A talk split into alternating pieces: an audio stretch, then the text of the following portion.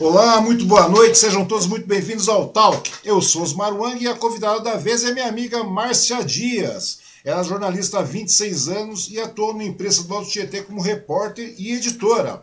Já prestou também serviço de assessoria de imprensa a várias empresas da região e há três anos ela acabou se especializando em produção de conteúdo digital e gerencia conteúdo para várias atividades profissionais. Seja muito bem-vinda, minha querida Márcia. Tudo bem com você? Fala, meu amigo, tudo jóia? Olá, internautas. Cara, que honra estar aqui batendo um papo com Aliás, vai ser uma conversa muito longa, né? Porque já são 26 anos aí né, que a gente se conhece aí no ramo da comunicação, né, meu amigo? Pois é, Márcia, a grande verdade é essa mesmo. Muito obrigado pela sua disponibilidade, pelo seu tempo de estar aqui, né, conversando com todo mundo. Agradecer as pessoas que estão assistindo, que irão assistir também nosso bate-papo, né? Eu acho que é muito legal a gente poder trazer pessoas que agregam, pessoas que têm conteúdo aqui, principalmente nesses períodos que nós estamos vivenciando, né, coisas bastante conturbadas, meio ilógicas, né? E ter pessoas de, de opinião, pessoas que realmente bom senso, hoje em dia se tornou uma coisa bastante rara, né? E é muito legal ter você aqui, de verdade mesmo, meu muito obrigado, Márcia. Eu que agradeço, Ang, e vai ser uma honra aí compartilhar ideias, trocar ideias altas, responder dúvidas, né, perguntas, tem assunto aqui não vai faltar, meu amigo. Pois é. Bom, eu também quero agradecer as pessoas que estão assistindo e as pessoas que irão assistir. Como eu falei, né? E pedir para as pessoas se inscrevam no canal aí. Vai dar uma inscrevidinha no canal, vai lá, se inscreve no canal, é coisa bastante simples, prática, rápida, indolor, não tem dor de cabeça, é grátis, né, meu? E tem um detalhe, isso aí fortalece o canal e dá aquela motivada para que continuemos a trazer gente bacana e conhecer e reconhecer pessoas interessantes, né, que agregam assim como é a Márcia. E, como eu falei, é bastante rápido, não custa nada se inscrever, é muito simples. E eu também quero agradecer os nossos patrocinadores, o Bazar da Sil, né?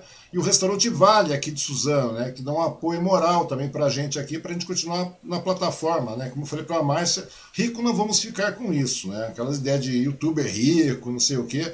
Isso é bobagem, não existe isso não, cara. Isso aí é tudo falácia popular aí para engabelar a galera, não é verdade? A Márcia conhece a história toda, né, Márcia? Bastante, viu? Nossa, o pessoal, que nem eu tava, a gente estava conversando aqui, né? Eu nasci na máquina de escrever, né? Eu comecei o meu jornalismo ali no, lá no Diário de Mogi, né? Na máquina de escrever, sobre, sobre a regência do nosso grande editor aí, eterno editor Darwin Valente. Um abração Sim, aí para ele. Darwin Valente, é verdade. Darwin é mestre.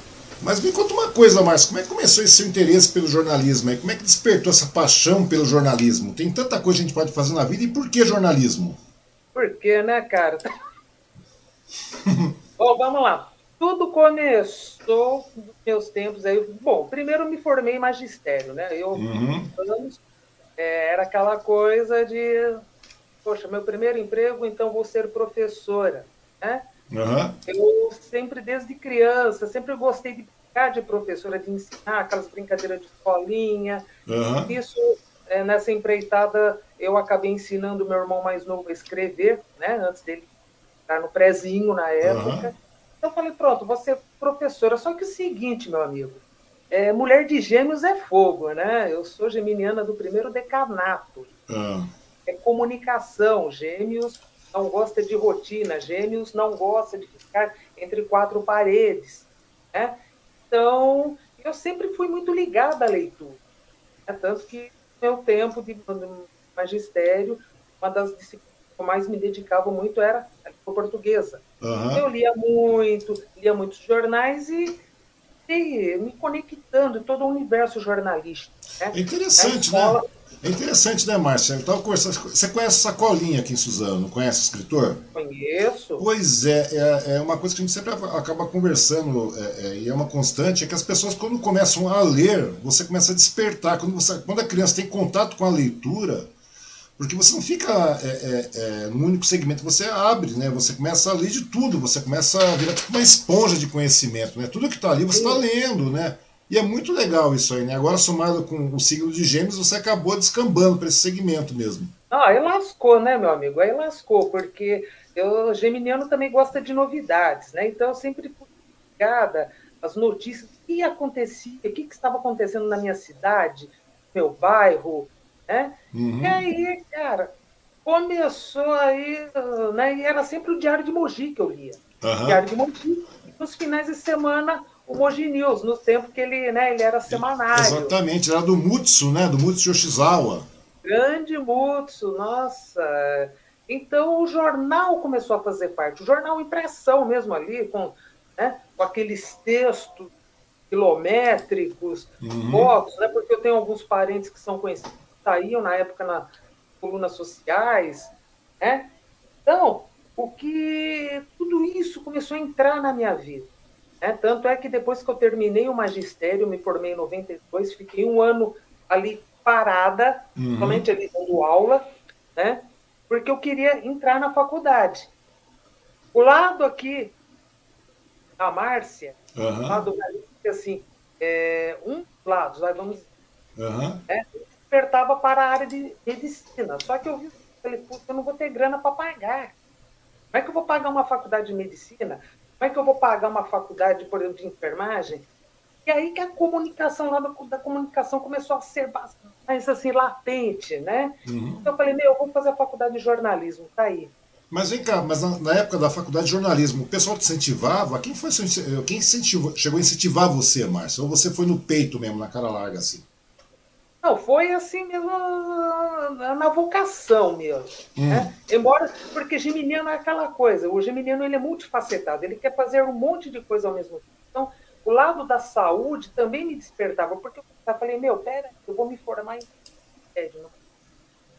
Cara, o que, que eu faço? Eu vou fazer biologia, eu vou fazer medicina, ou eu vou fazer jornalismo? Só que você coloca na balança o custo, né, cara? Uhum. Eu falei, meu, Tá, eu vou fazer comunicação.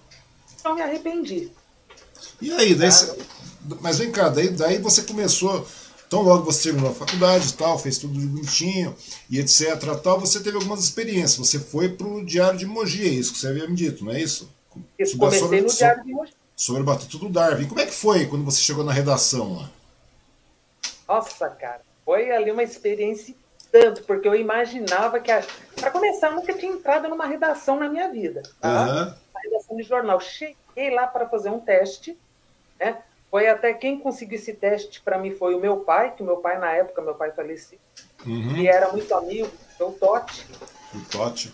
Então, e o meu pai percebendo essa minha pegada, né, o, né, esse meu hábito, jornais, ele gostou, né?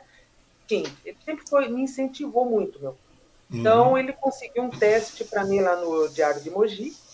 E, cara, quando eu vi aquela redação cheia, lotada, eu falei, meu, Tec-tec de máquina, né, meu? Aquele corre-corre.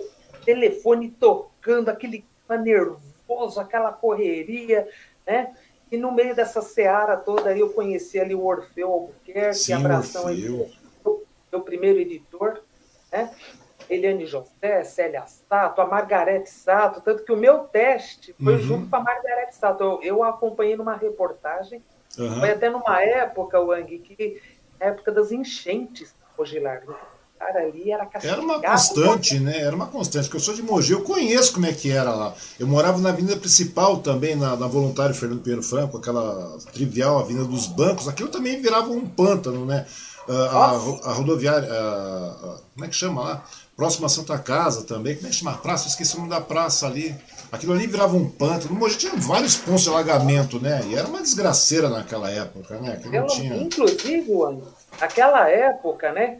o Mogi News tinha grandes fotógrafos, o Macedão. O... Sim, o Cleomar. Você tem uma ideia? É verdade, o Marcos Roberto, o Amilson Ribeiro, o Amilson Ribeiro, grande, grande pessoa. E eu comecei, pra você ter uma ideia como é que jornalismo é um negócio que vai, você acaba indo. Né? Na verdade, eu nunca fui jornalista, não sou jornalista, sou tipo um bicão mesmo, entendeu? Na cara larga. Eu sou puta de um bicão fazendo transmissão aqui, batendo papo. Esse período de pandemia acabou resultando nisso, né? Você vê que coisa, né? Eu gosto de cachorro, mas não tenho um cachorro. O cachorro tá latindo no meu vizinho, mas tranquilo. Então, como eu estava te falando, nesse meio tempo aí, eu comecei no Correio Metropolitano. Você lembra do Correio Metropolitano, que era o jornal do, do Chico Nogueira? Lembro, lembro, sim.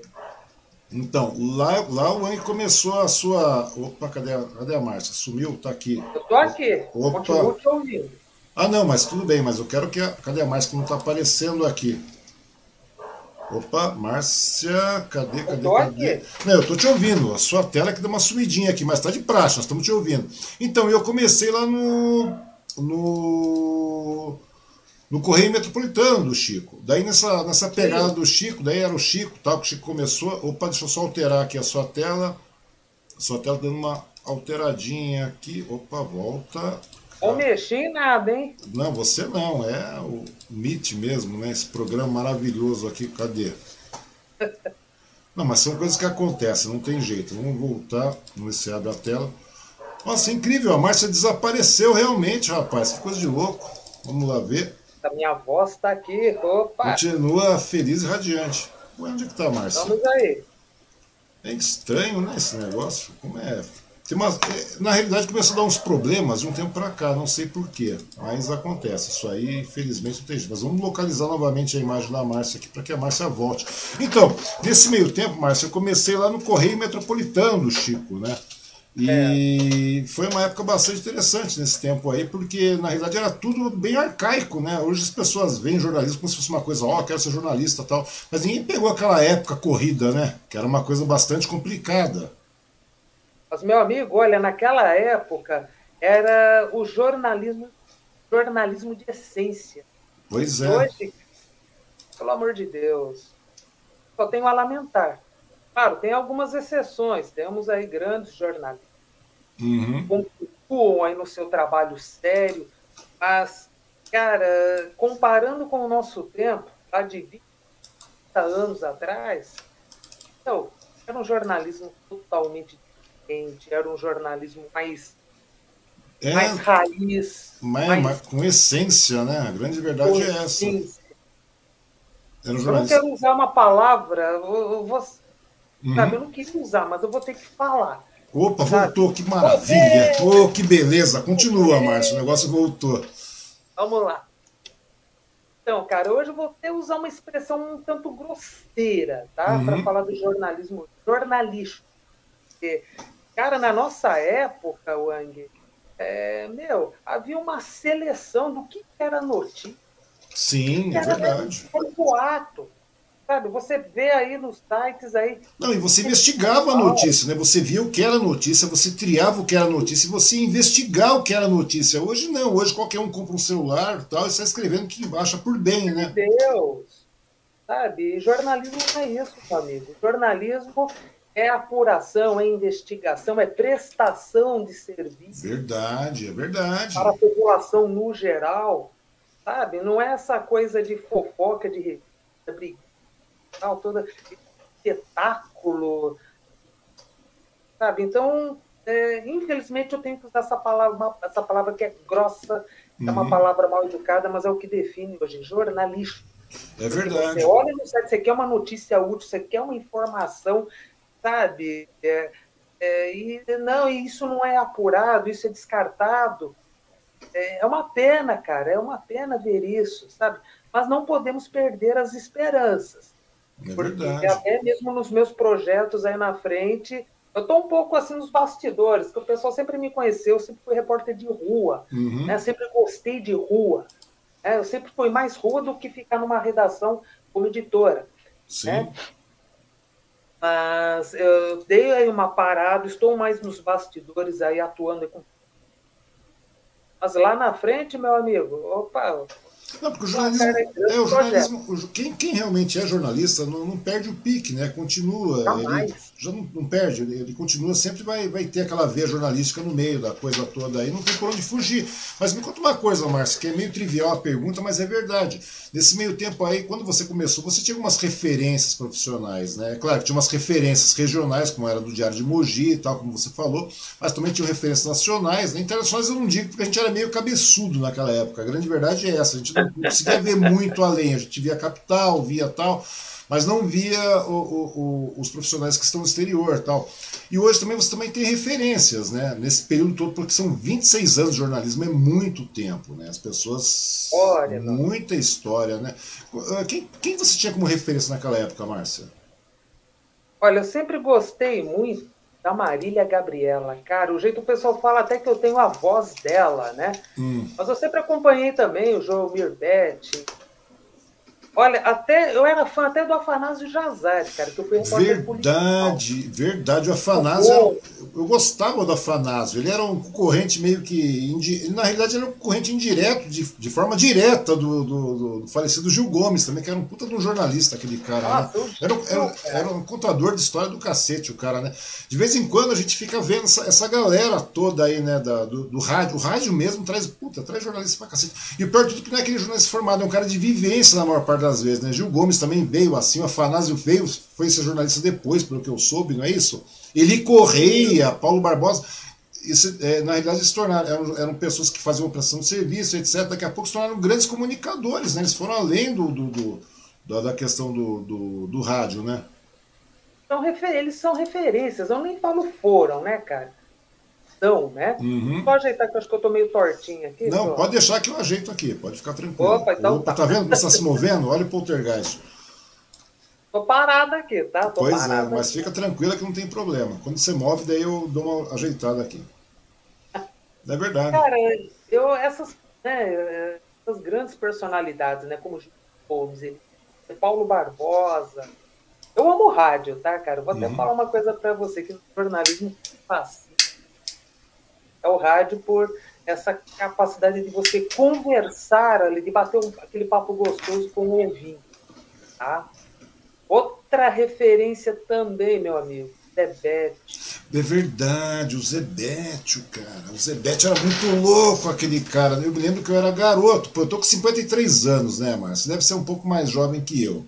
Né? Você deve ter seus É, eu, rapaz, 35. como 35 anos por aí.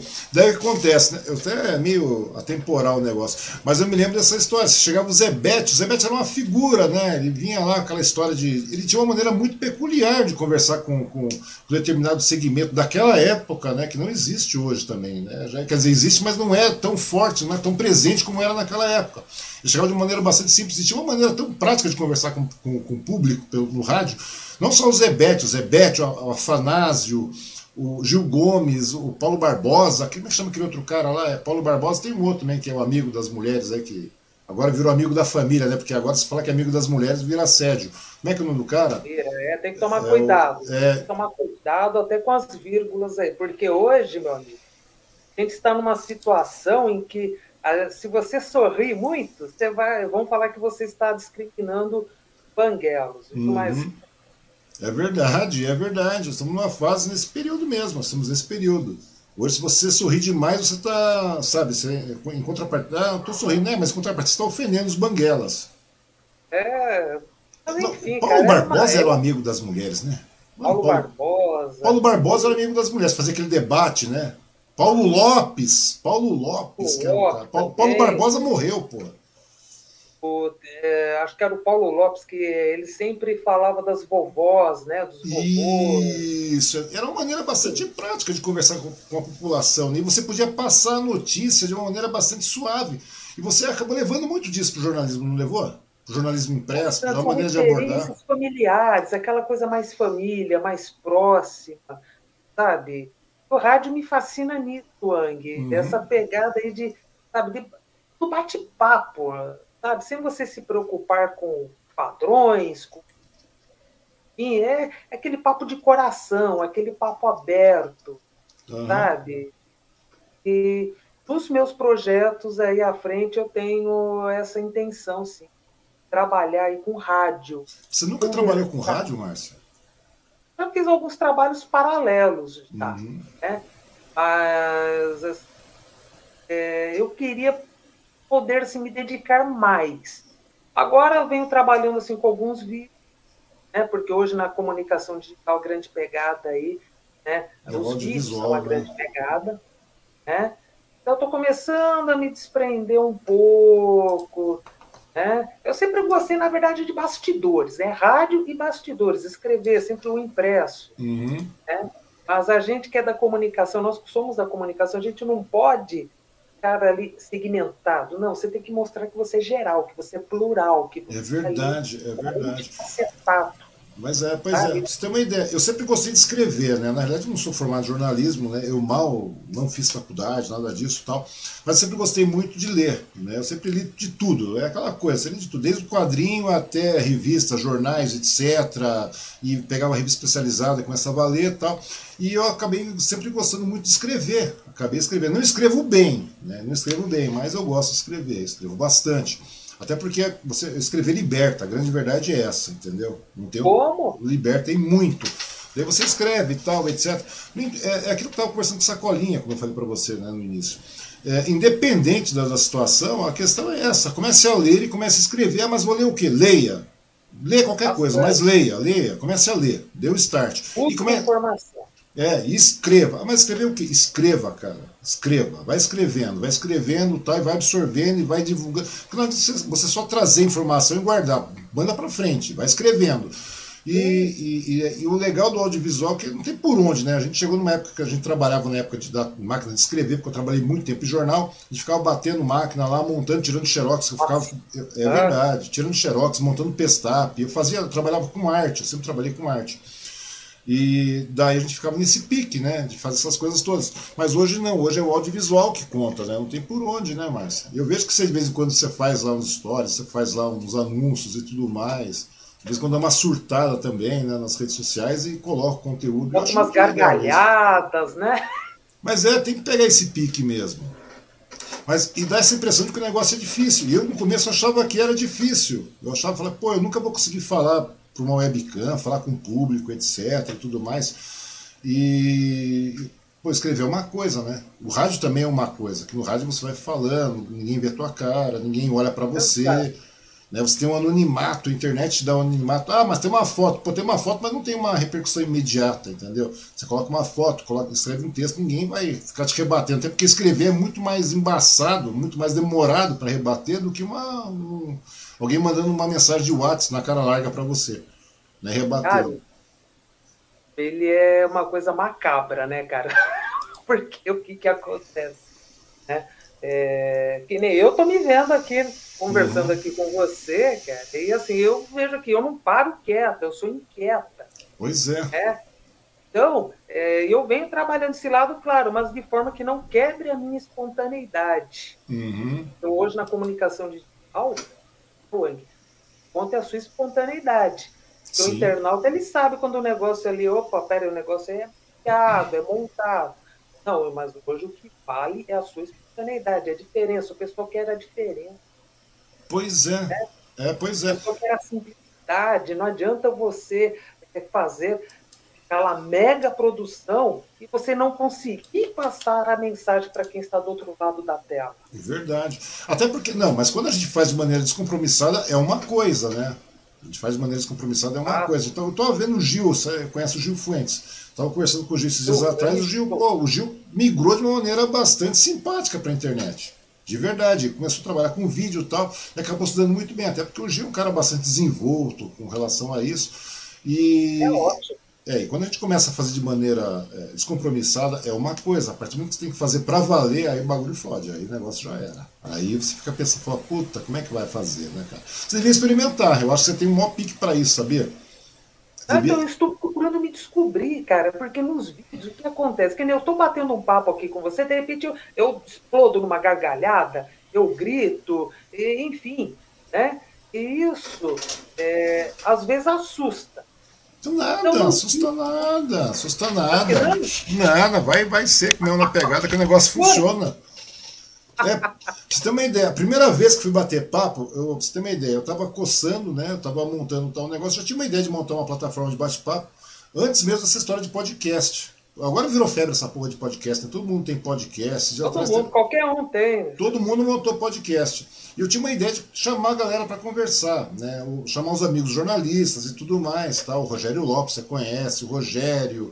É, tra é, é, trazer o, o, o Laílson para falar sobre fotografia, etc. Trazer um monte de pessoas. Inclusive, é, é uma ideia que eu tenho, né? Eu não, não falei nem com o Laílson a respeito disso, mas é uma ideia que eu tenho, que eu tinha na época de chegar. E eu montei um canal, montei um canal, uma página, registrei domínio chamado Verborragia, ou seja, onde eu queria que todo mundo tivesse um canalzinho para falar. Sabe que verborragia é você falar, falar, falar e não falar porra nenhuma, né? Você é verborrágico. Bota o teu recado, lava a alma, manda tudo pra puta que pariu, né? É, a ideia era mais ou menos essa, entendeu? E daí de vez em quando a gente faria uma mesa redonda para abrir uns debates sobre assuntos. Isso já faz muito tempo, né? Faz um bom tempinho. Mas acabou não rolando. Daí o que aconteceu? Daí, um determinado momento, daí tem um pessoal, uns amigos aqui do grupo hoje, acabaram me chamando para fazer. Oh, então procurando um cara para ser meio cara de pau, que encaixasse no formato tipo velho, né? Porque eu sou um cara idoso. Então, um cara idoso que. Idoso, nada, não, porque idoso dá um ar de responsabilidade, de seriedade, aquela coisa. Me chamaram para fazer essa porra. Daí vou fazer uma transmissão ao vivo para 200 mil pessoas. A página dos caras tem 200, 200 mil. Pois é, a gente não sabe o tamanho da merda que, né, até a hora que acontece. Daí fui conversar com a Adélia. Fui conversar com a Adélia. A primeira era a Adélia. Adélia. A Adélia. A Adélia tinha acabado de sair do Big Brother, estava no Bambambam, Bam, Bam, e a Adélia sempre foi muito chegada em câmera. E eu, maior coiozão aqui, né, meu? Vou sentar lá, vamos conversar com a Adélia, no streaming, como a gente está fazendo hoje. Sei onde a Adélia estava, naquela porra toda lá. E comecei a falar com a Adélia. Sabe quando dá aquela tremedeira, aquele desespero, aquela coisa de, de, de você não saber como é que o bagulho funciona? Você não pode furar porque está ao vivaço que a gente está hoje. A gente está conversando, mas a gente está conversando de boa. Né, tá merda, isso é lasqueira, velho. Ao vivo eu me fodo, velho, porque é aquela coisa, você gagueia. Né? Porque eu tô no bate-papo, tô aqui, natural, espontânea. Pois é. Entendeu? Mas quando você. aquele negócio padronizado, aquela coisa engessada, meu, aí, aí que é, aí, aí que foge o negócio. Porque quando você tem um roteiro para seguir, você pergunta: Ô Fulano, você gosta de azul? Sim, gosto. Oh, azul claro, azul escuro. Ah, azul escuro. Vamos para a próxima pergunta. Então você não tem muito que questionar também o cara, entendeu? Você questiona aquilo que está dentro do roteiro, dentro do script. E, e, e, quando é um bate-papo, você está tá mais tranquilão, você pode gaguejar, você pode rir, você pode mandar aquele cara merda, você pode fazer o que for. Mas lá não, então você não pode furar bem aquela ansiedade, né, meu? Eu fico mais. Ah. Daí eu fico pensando como é que vai ser o negócio, né? Porque até hoje a gente conversa de maneira tranquila. E a minha ideia já era fazer isso, né? Eu sempre quis fazer isso. Por exemplo, hoje a gente está conversando, mas eu não estou muito preocupado assim com relação ao que as pessoas estão pensando em volta. Eu estou olhando para você conversando com você. Ou seja, num bate-papo o negócio flui de uma maneira mais tranquila. Que é, e é meio que um, o audiovisual tipo rádio isso aí, né? A gente conversa com rádio, como se a gente estivesse na, na, mesma formatação de rádio, para nós temos nossa cara aqui, apenas isso. Mas eu acho que a formatação é, é a mesma. Exato. E essa questão da ansiedade, meu amigo, ela sempre vai existir, ela sempre foi presente na nossa vida, né, cara? É, diante de um projeto novo, diante de um trabalho novo. Então, a ansiedade é, e ela é, é, a minha inimiga hoje, tá? Porque eu, como eu tenho projetos aí à frente, uhum. vou até dar uma palhinha, tá? Hoje eu sou estagiária no uhum. mercado imobiliário, né? Estou ali estagiando, aprendendo sobre o mercado da nossa região, na Lopes Eduardo Imóveis, né? Eu tive que me reinventar. Pois né? é. Então, é porque eu lá sei. na frente, eu vou trabalhar toda essa pegada, todo esse aprendizado no meu estágio, Andy, uhum. vou alinhar, eu vou misturar, vou unir o útil, agradável, agradável, útil na comunicação. É verdade. Então, precisa informações, ainda mais o mercado imobiliário que tem novidades para todos os públicos. Verdade. E hoje isso é mal explorado, meu amigo. Isso é extremamente mal explorado. Eu sempre achei que o mercado imobiliário na região é muito mal explorado. Até porque é um negócio que. E agora, nesse período de pandemia, é muito mais, né, Márcia? A grande verdade é essa. Oh. Nesse período de pandemia, é muito mais. É, o, que, o que acontece? Hoje existe a praticidade do audiovisual. Você pode levar o audiovisual para dentro do mercado imobiliário. Quem fez isso por um bom período foi aquela Karina, é, Valentina Caran. Ela fez um material dessa maneira, começou a elitizar tal, trabalho de uma maneira mais diferenciada, levando o vídeo, só que de uma maneira mais é, digamos, aí fechada. Ela, ela, gerava conteúdo próprio dela fechado e saia caçando os clientes. Hoje não, hoje tem uma rede de internet, você pode fazer isso tranquilamente, entendeu? É só ser, ser desenvolto o suficiente, porque o, o cara que está, o, o, o, interessado, ele está querendo ver o imóvel. Quer dizer, o, o tempo hoje está muito corrido, né? os dias hoje são muito curtos. Então, toda e qualquer facilidade que você possa oferecer para o cliente é muito bem-vinda, né? Exatamente, ainda mais nesse. Aí, gozado, né? Você falou, é, comparou aí o mercado imobiliário com esse período da pandemia. Cara, olha que coisa maluca, né? Que é essa vida da gente, né? E eu comecei a estagiar no mercado imobiliário justamente na pandemia. Pois é. Porque o que, que aconteceu, meu amigo? As portas de trabalho se fecharam para mim. Uhum. Tá? Esse tempo aí também eu fui cuidadora de animais. Tanto que até hoje o pessoal, muitos amigos até me chamam aí para cuidar de cachorro, de gato, enfim, porque eu amo animais. Uhum. Né? E com a pandemia, né, onde a turma começou a ficar em casa, porque eu atendi em casa. Tá? Meu atendimento era totalmente domiciliar. Enfim, meu amigo, as portas de trabalho se fecharam para mim. Aí ficou aquela coisa: puta merda, eu vou viver. Pois é. Pois eu é. Vou fazer. É isso Porque eu... para o jornalismo, o mercado jornalístico aqui da região, meu amigo, a verdade é, já está assim, latente para mim. Não tem mais espaço para mim. Já trabalhei de área de Mogi, Mogi News, rádio. É, você percebeu, é, é, eu te perguntar, como é que foi a sua trajetória profissional dentro do jornalismo, Márcia? Porque a gente sempre, a gente no jornalismo regional, a gente sabe que o jornalismo regional é meio que uma panelinha, né? É aquelas coisas, aquelas panelinhas, né? Sabe disso? Continua, continua, sabe? Então chegou um dado momento que eu caí na real, falei, meu, não tem mais espaço para mim. Uhum. Tá? Aí eu me enveredei para o lado PET é, foi aí que eu fiz o curso de auxiliar de veterinária, né? trazendo aquela minha vocação para o lado da saúde. Né? Então, eu tenho, tenho essa formação em auxiliar de veterinária e fiquei dois, três anos né? trabalhando essa pegada. trabalhando como cuidadora de animais. Só que com essa pandemia, as portas se fecharam. Tá? Até Uber eu fui. Ou seja, você vai se reinventando, né? A grande verdade é essa. Ah, o foda, meu amigo, é que quando tem aquelas críticas, chegam aquelas pessoas que não sabem, não conhecem a sua luta. Elas não querem conhecer, né? Uhum. Não querem, querem palpitar. É, falam, nossa, mas é, com isso você acaba perdendo o foco do mercado de. Mas que porra de mercado de trabalho? Sabe, eu, eu acho que hoje a versatilidade conta demais, Márcia. A grande verdade é essa. Você tem que se reinventar a cada dia. Quer dizer, pô, bateu uma pandemia, pô, o mercado de trabalho fechou.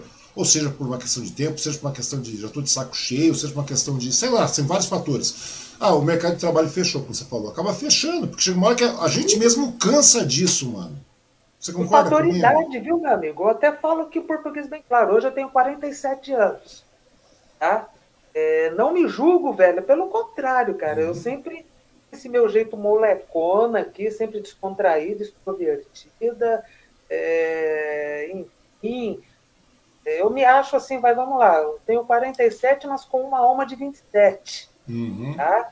É, tenho aí é, a experiência, tenho a vivência, né? mas infelizmente o mercado de hoje, eu falo, pô, espera, já está quase na porta dos 50, então isso daí já vai dar trabalho, tem que pagar mais, né? Que ninguém quer pagar o piso, né, meu amigo?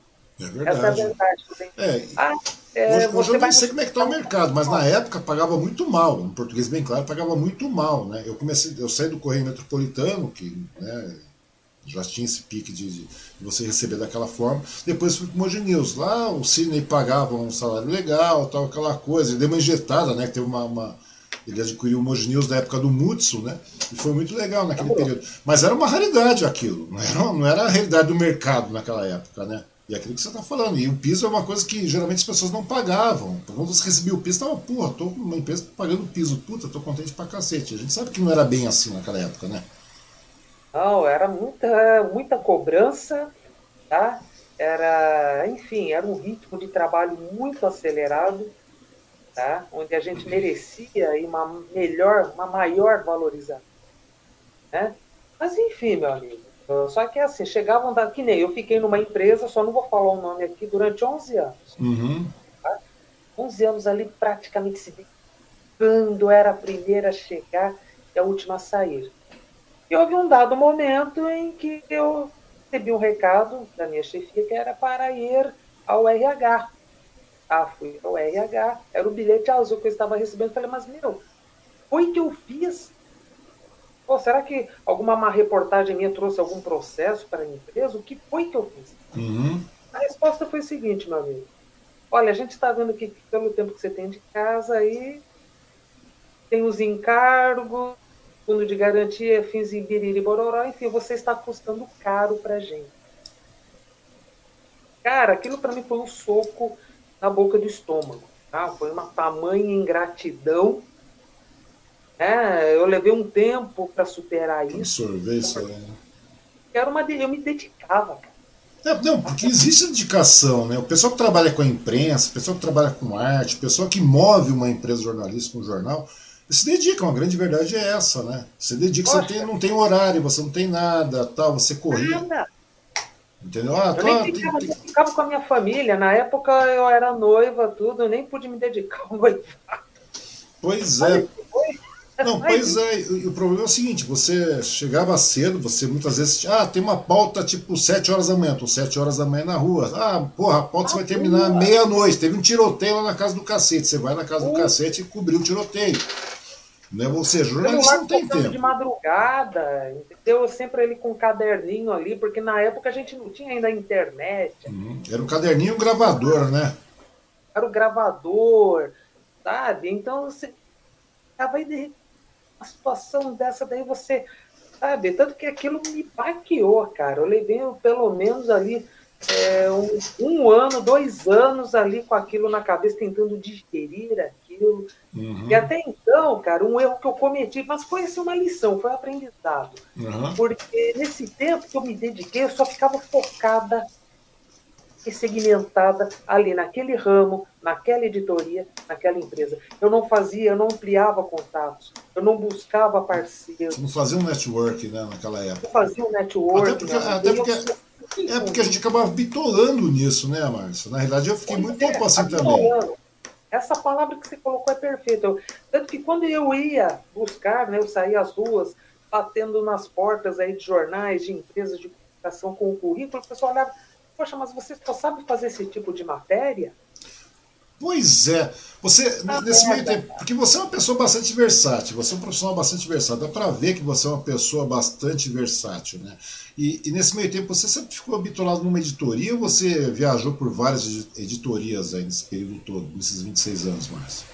Não, olha, eu procurei, eu tirei isso como uma lição, meu amigo. Eu falei, hum. não, agora eu não vou ficar mais habitolada, não. Foi um aprendizado?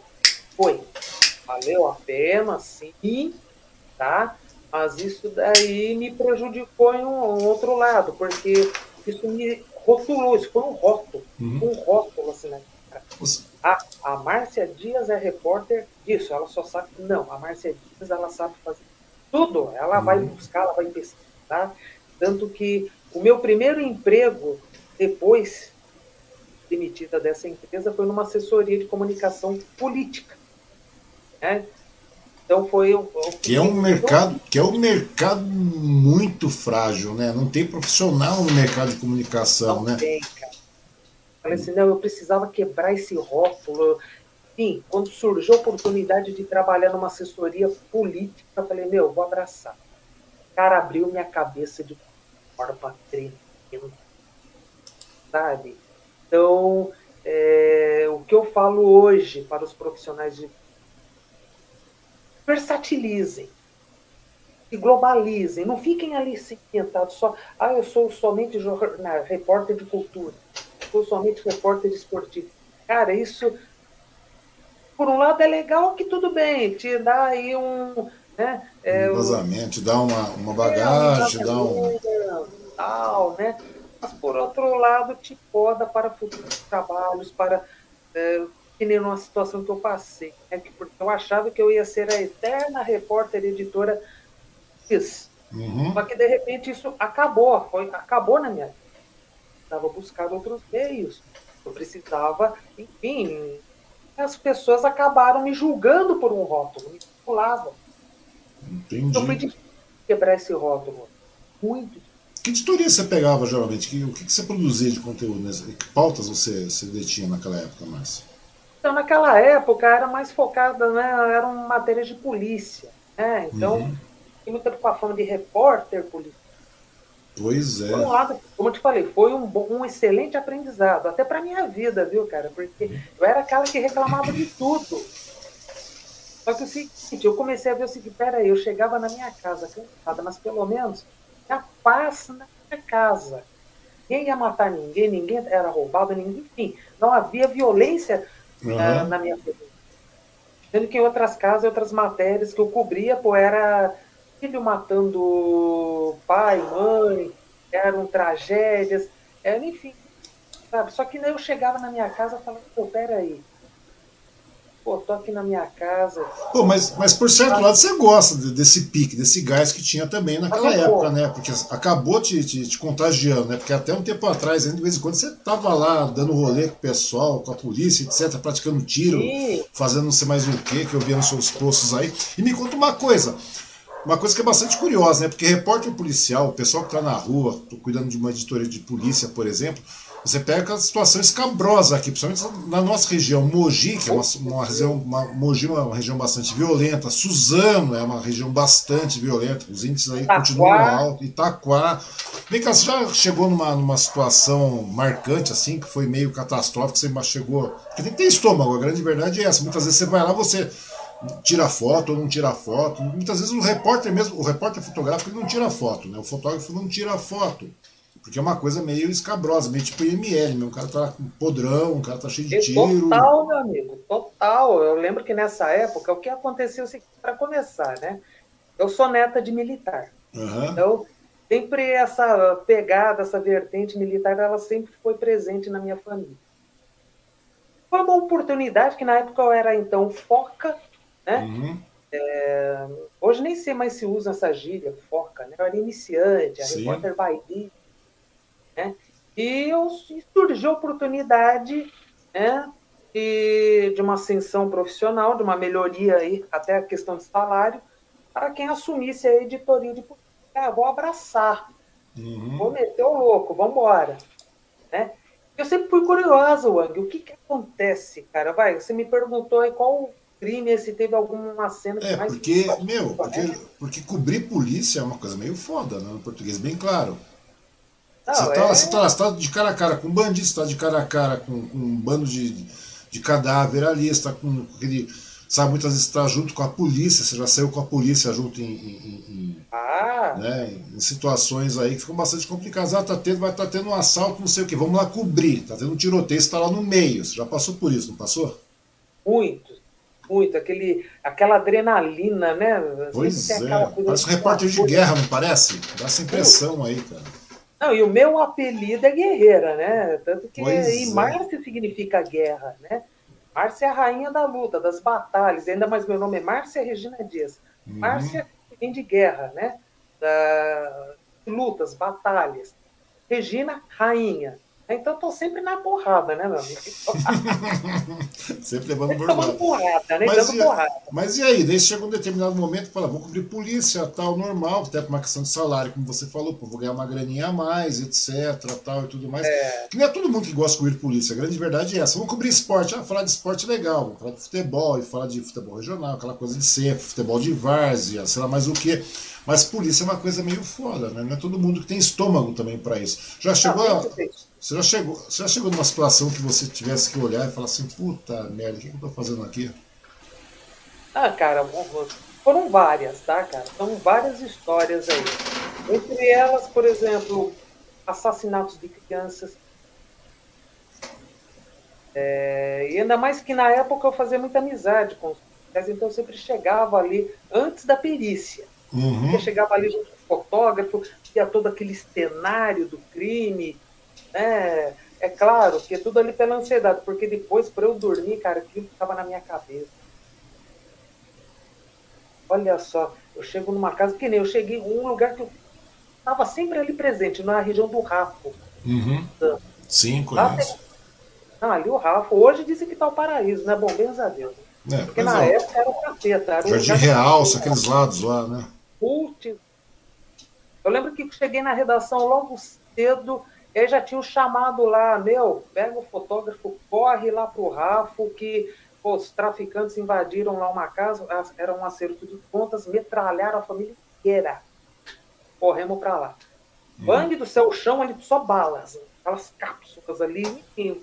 Meu, chegamos nos quartos, faltava o policial, ele lá só falou, Marcial, só não mexe nas coisas. Eu Não, tudo bem. Uhum. Mas eu queria ver a cena, porque o repórter ele tem que descrever, ele tem que contar. Cara, os corpos ali tirados, praticamente estraçalhados.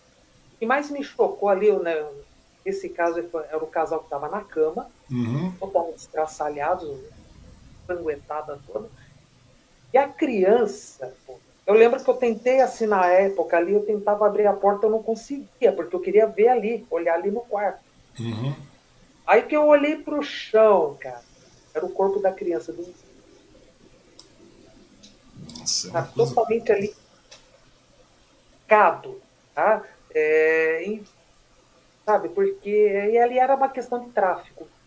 Era um acerto de contas aí, né? Enfim, a família toda aí, né? Acabou aí é, tomando a pior. Uma chacina, literalmente falando, né? China, né? Praticamente um extermínio. Isso aí foi, foi uma das situações mais atípicas assim no, no- no meio jornalístico, no meio da polícia que você acabou vendo, Márcia? É, foi porque essa questão dos corpos, né? Porque quando eu deparava ali com os cadáveres, né? Porque assim, uma situação de roubo, Uhum. tá? Tudo bem, já fiz muita cobertura em DP, né, cara? Entrevistei muitos bandidos.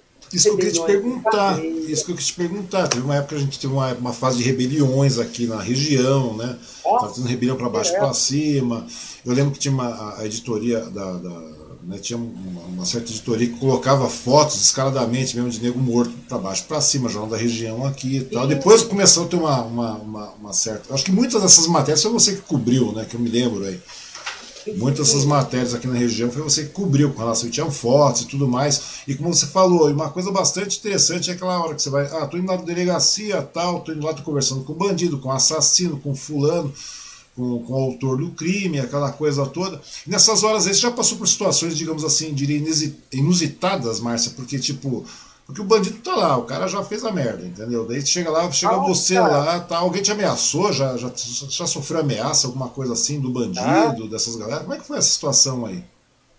Ah, cara, já teve situação, e olha que eles marcavam a cara da gente, né, meu? Foi uma. Eu lembro que teve um, um flagrante de furto. Não. tá? Flagrante. Flagrante. Lá na delegacia, entrevistei o cara, tudo. Né? Porque o jornalismo ali, a gente sempre preza ali pela imparcialidade, sempre os dois, três, quatro, cinco lados. Aham. E o cara ali me deu entrevista, tudo.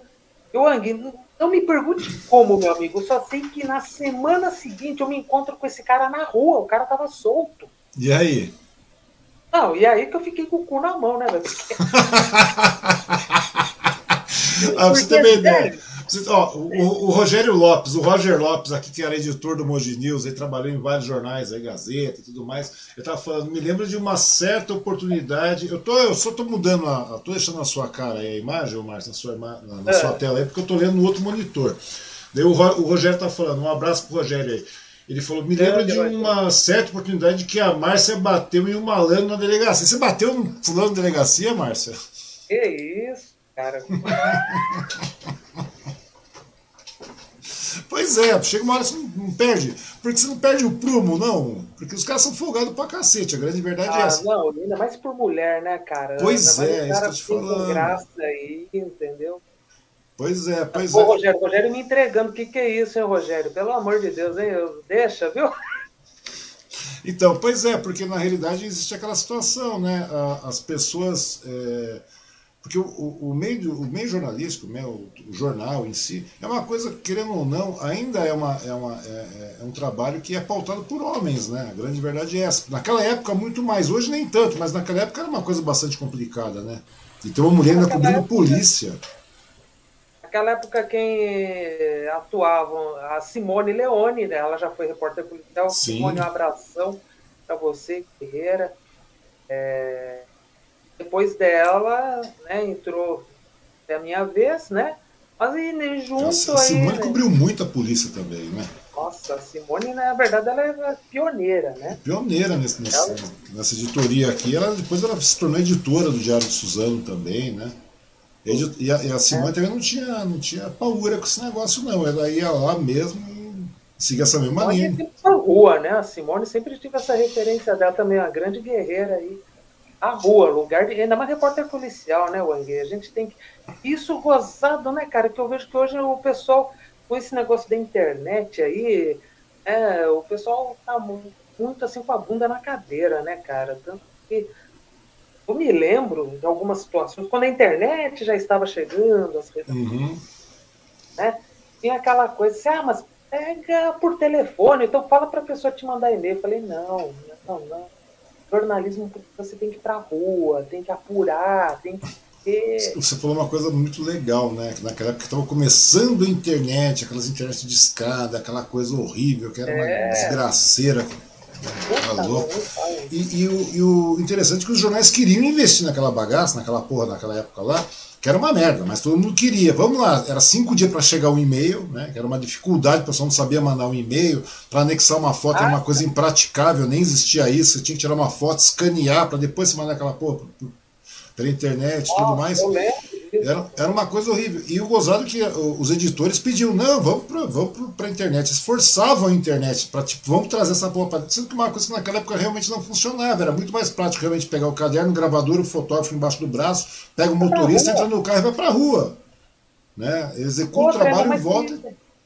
A apuração tem que ser na rua, em loco, pessoalmente, ali, entendeu? Porque o pessoal é ainda mais policial, né, o Anguilo? É, meu, eles relutavam muito, tanto que tinha na época uma outra emissora, hum. tá? A turma lá não ia pra rua. Era tudo ali, aquele jornalismo bunda de cadeira, né, velho? Uhum. Então, eles até os policiais comentavam, falaram assim, meu, a gente prefere passar matérias para vocês, pelo menos vocês vêm ver. Estamos olhando para vocês. Agora ali, pela internet, tá por telefone, a gente não sabe com quem tá conversando. Eles ah, eles estavam certos, viu, cara? Hoje, né, ah, é, hoje eu chego a essa conclusão, que a internet, ela é necessária sim, ela vem ajudando mais na comunicação, mas tem isso aí. É verdade. Ainda mais a gente da comunicação, a gente tem que marcar presença. Né? É verdade. A gente tem que trazer um pouco do, é, da presença, sabe? Aquele lado mais humanizado, não essa coisa tecnológica sabe? Ainda mais a gente. Eu sinto hoje isso como profissional, até falando como profissional de comunicação. E até no ramo imobiliário aí, que eu venho desse estágio, que eu estou aprendendo muita coisa. Que a gente trabalha com todos os é, o interessante é o seguinte, né? Eu acho que as pessoas acabaram esquecendo, né, de, de, de humanizar o negócio. Não é porque hoje temos tecnologia de monte, etc., disponibilidade de, de, de, sabe, essa otimização, esse dinamismo, que a gente tem que largar a humanidade da coisa, né? Acho que é uma coisa muito. Senão o negócio torna muito frio. A grande verdade é essa. Tem que combater isso, cara. Chega. Claro que nesse período de pandemia a gente tem que tomar os cuidados.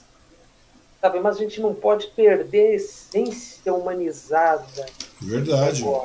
Verdade. De conversar, de ouvir também, né? Comunicação não é só falar, falar é. Chega aquela que você. Vamos ouvir, né? vamos observar mais né? E a, essa pandemia vem ensinar muita coisa, cara. Por isso que eu até falo que essa pandemia ela foi muito maluca na minha vida, né? É, ela me abriu foi, maluca, foi maluca na vida de todo mundo, né, Márcia? A grande verdade é demônio, né? Tem o João Caetano Nascimento, outro grande amigo, jornalista também, jornalista sindical de chão de fábrica, né? Ele tá falando parabéns, é. Wang e Márcia, muito interessante esse bate-papo entre vocês, né? João Caetano. aí, guerreiro. É, gente finíssimo, João. Ele montou uma editora hoje, pô, muito legal. Acho muito bom esse tipo de atitude de você continuar é, compartilhando conhecimento. Uma coisa muito legal. E é bom isso, né? O jornalista tem disso mesmo, jornalista de verdade, aquele jornalista que não é estrela né? Tem, tem, tem uns também que são uns putas de estrela, né? mas é muito, são muito poucos. Mas é, as pessoas não, não, largam a mão da coisa, né? continuam escrevendo, continuam trabalhando, continuam compartilhando Sim. conhecimento, e eu acho muito legal isso. Tem que ter, cara, tem que ter, sabe? Pelo menos eu aqui te digo, meu amigo. Você Sim. já me conhece, eu não paro quieta. Estou sempre aí buscando uma novidade, buscando, enfim, algo a ser feito. Uhum. Né? Então, por isso que eu tomei a liberdade aqui de falar desses projetos aí que eu tenho à frente. Tem muito projeto, vamos falar de todos eles. Não, vamos conhecer essa pegada toda aí, porque sai da editoria do jornal, tal, etc. Daqui a pouco você está indo, pô, o mercado fechou, uma hora também enche o saco, né? A grande verdade, a gente trabalha que nem um camelo durante 20, 30 anos aí, parece que não mais 26 é. anos é muito tempo. Chega uma hora você fala, pô, eu não quero mais isso também, né? Você fica um tanto quanto desiludido com a questão. E, uh, sei lá, muda um pouco o pique da gente. A grande verdade é essa. A gente vai amadurecendo, vai tendo outros, outros, outros. A gente começa a ver outros horizontes, né? A gente fala, pô, tudo bem, tava legal, mas chega uma hora que cansa. Acho que, não sei, acho que é o perfil, né? Porque todo mundo que está nesse meio de comunicação, ele não quer ficar parado simplesmente isso. Porque a comunicação é nata, né? O jornalismo é apenas uma ferramenta de comunicação, não é verdade? Nós, comunicadores, aqui, não é mais eu, eu sou comunicadora tanto na profissão quanto na alma, né? Então, eu quieta, a Márcia quieta, meu, ela tá doente ou ela tá pensando alguma coisa. Então, essa mulher aqui não para. Né? É. E, cara, e o jornalista, olha só, né? O jornalista, ele é um bicho que tem que ser estudado pela NASA, né? Por que, que eu tô te falando isso? Porque em todos os momentos da vida da gente, sabe, ainda mais agora é, no mercado imobiliário, uhum. a gente enxerga novidade, a gente enxerga notícia. Você entra no ambiente e você fala, olha, isso aqui que é legal ser divulgado. Pois é. Povo. Olha, isso daqui é importante, o povo não sabe. O povo não sabe. Poxa, o camarada lá que quer, por exemplo, na entrada, é, é, quer financiar uma casa, o cara ali está perdido com as informações. Pô, será que tudo. Como que eram passadas essas informações? Uhum. Então você vai observando, que você fala, meu, peraí, tem que trabalhar melhor essas informações. Pois Estão é. jogadas bem na internet. Mas acho que o que falta hoje, meu amigo, é um trabalho mais direcionado, como se a pessoa falasse ali na tela, nossa, parece que ela está falando comigo. É, e tem um diferencial também, né? Porque não é só o fato de comunicar, na realidade, é, é, vai, vem além disso, né? Na realidade, você se torna realmente uma pessoa que está lá. Você porque é diferente você anunciar dois quartos, sala, cozinha, banheiro, quintal, garagem, playground, aquela porra toda. Porque na realidade hoje você vai lá, você começa a, a, a conhecer o público, olhar o público, vivenciar o público e você acaba encontrando soluções para esse público. O lado criativo, o comunicador ele é uma pessoa criativa, ele apenas é, a criatividade está presente nessas horas. A grande ah, verdade é essa. É é, e daí nessas horas você sabe como atender esse cliente, você sabe suprir a demanda, né? E eu acho muito legal isso. E o mercado imobiliário, assim como o mercado de pet, como você também atuou e tudo mais, não só o mercado de pet, né? O negócio descambou, você fez uma porrada de coisa, assessoria de imprensa também. É, as, é, as, pessoas não têm como, eles não têm, é, eles não têm o, o mote de como comunicar, a grande verdade é essa, de como passar essa informação. Porque muitas vezes você vê, pô, o mercado de pet é um mercado milionário, né? A gente sabe que é um mercado milionário. O mercado de imóveis é um mercado milionário o mercado de assessoria, o mercado político também, como você também atua. E a gente vê muitas deficiências nisso, né? Às vezes eu vejo que as pessoas estão lá apenas por estar, mas não pelo fato de serem realmente comunicadoras, porque é aquilo que a gente estava falando. É, a, em primeiro momento vem a, a comunicação. A comunicação é que é, que é, que é, o, é, o, é o grande gancho da coisa. O jornalismo é uma ferramenta. É uma das ferramentas, né? É uma das ferramentas para que você se comunique. Eu penso dessa maneira, não sei se estou pensando errado, não sei se você partilha do mesmo de raciocínio que eu. É, são estratégias exatas, porque é, tudo isso é colocado à sua disposição, mas acontece que você tem que ter Você tem que saber ali como passar, como trabalhar tudo isso. Né? É por isso que eu até falei sobre essa questão de observar mais. Temos muitos comunicadores, eles são excelentes tagarelas, nós. Uhum. Excelentes, mas ouvem mal, vago. Tem hora que eu falo assim, caramba, o camarada aí brilhou na maionese. Pois é. é. É fácil dar palpite, né, cara? Você, tem você ali calçar o sapato apertado do outro. É fácil você falar da vida do cara sem saber ali o que está fazendo. Pô, sem, sabe, ter um pouco mais de empatia. Então não adianta nada. Eu vejo a internet tantos recursos de comunicação, mas são poucos que sabem usar. Sabe? É. Usam até de uma forma mecânica, mas não usam com alma, não usam com aquela visão da empatia de sair um pouco, parar de olhar para É, exatamente. É, é empatia. Você falou, é verdade, é empatia. Empatia é a palavra-chave, porque muitas vezes as pessoas dão opinião, opinam e colocam lá como se fosse a única e verdadeira, né? A única. Então, você se pôr no lugar. Sabe? É como se a pessoa falasse assim, caramba, meu, você adivinhou o que eu estava pensando, cara, que isso? Sabe? Então eu já ouvi muito isso. Então até agradeço a Deus. Falo, pai, muito obrigada pela entrevista, viu? O senhor me deu aí, porque pelo menos eu consigo comunicar, eu consigo entender e me fazer entender, né? Só que muitos não sabem disso, não sabem como usar isso. Pois é. Interessante, Márcia, sem querer te interromper, mas é porque, eu não sei, eu acho que porque você veio de uma época onde o jornal era impresso, né? E, e querendo ou não, era uma coisa meio documental naquela época, né? Era uma coisa que tinha uma certa é aquilo que você falou, tinha que, tinha que apurar, tinha que triar, tinha que fazer um monte de coisa, e aquilo acabava virando um documento, literalmente falando. E hoje a gente está vivendo uma linha digital, quer dizer, a comunicação foi para essa linha digital, né? E eu fico pensando da seguinte maneira, né?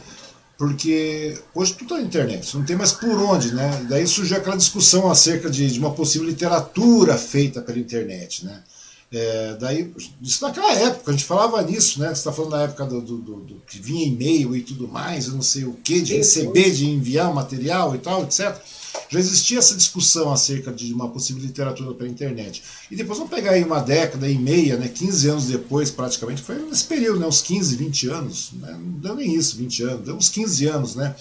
É, me diz uma coisa, você, pela, é, pela profissional que você é, qual que é a influência da internet hoje nessa literatura contemporânea que nós estamos tendo aqui?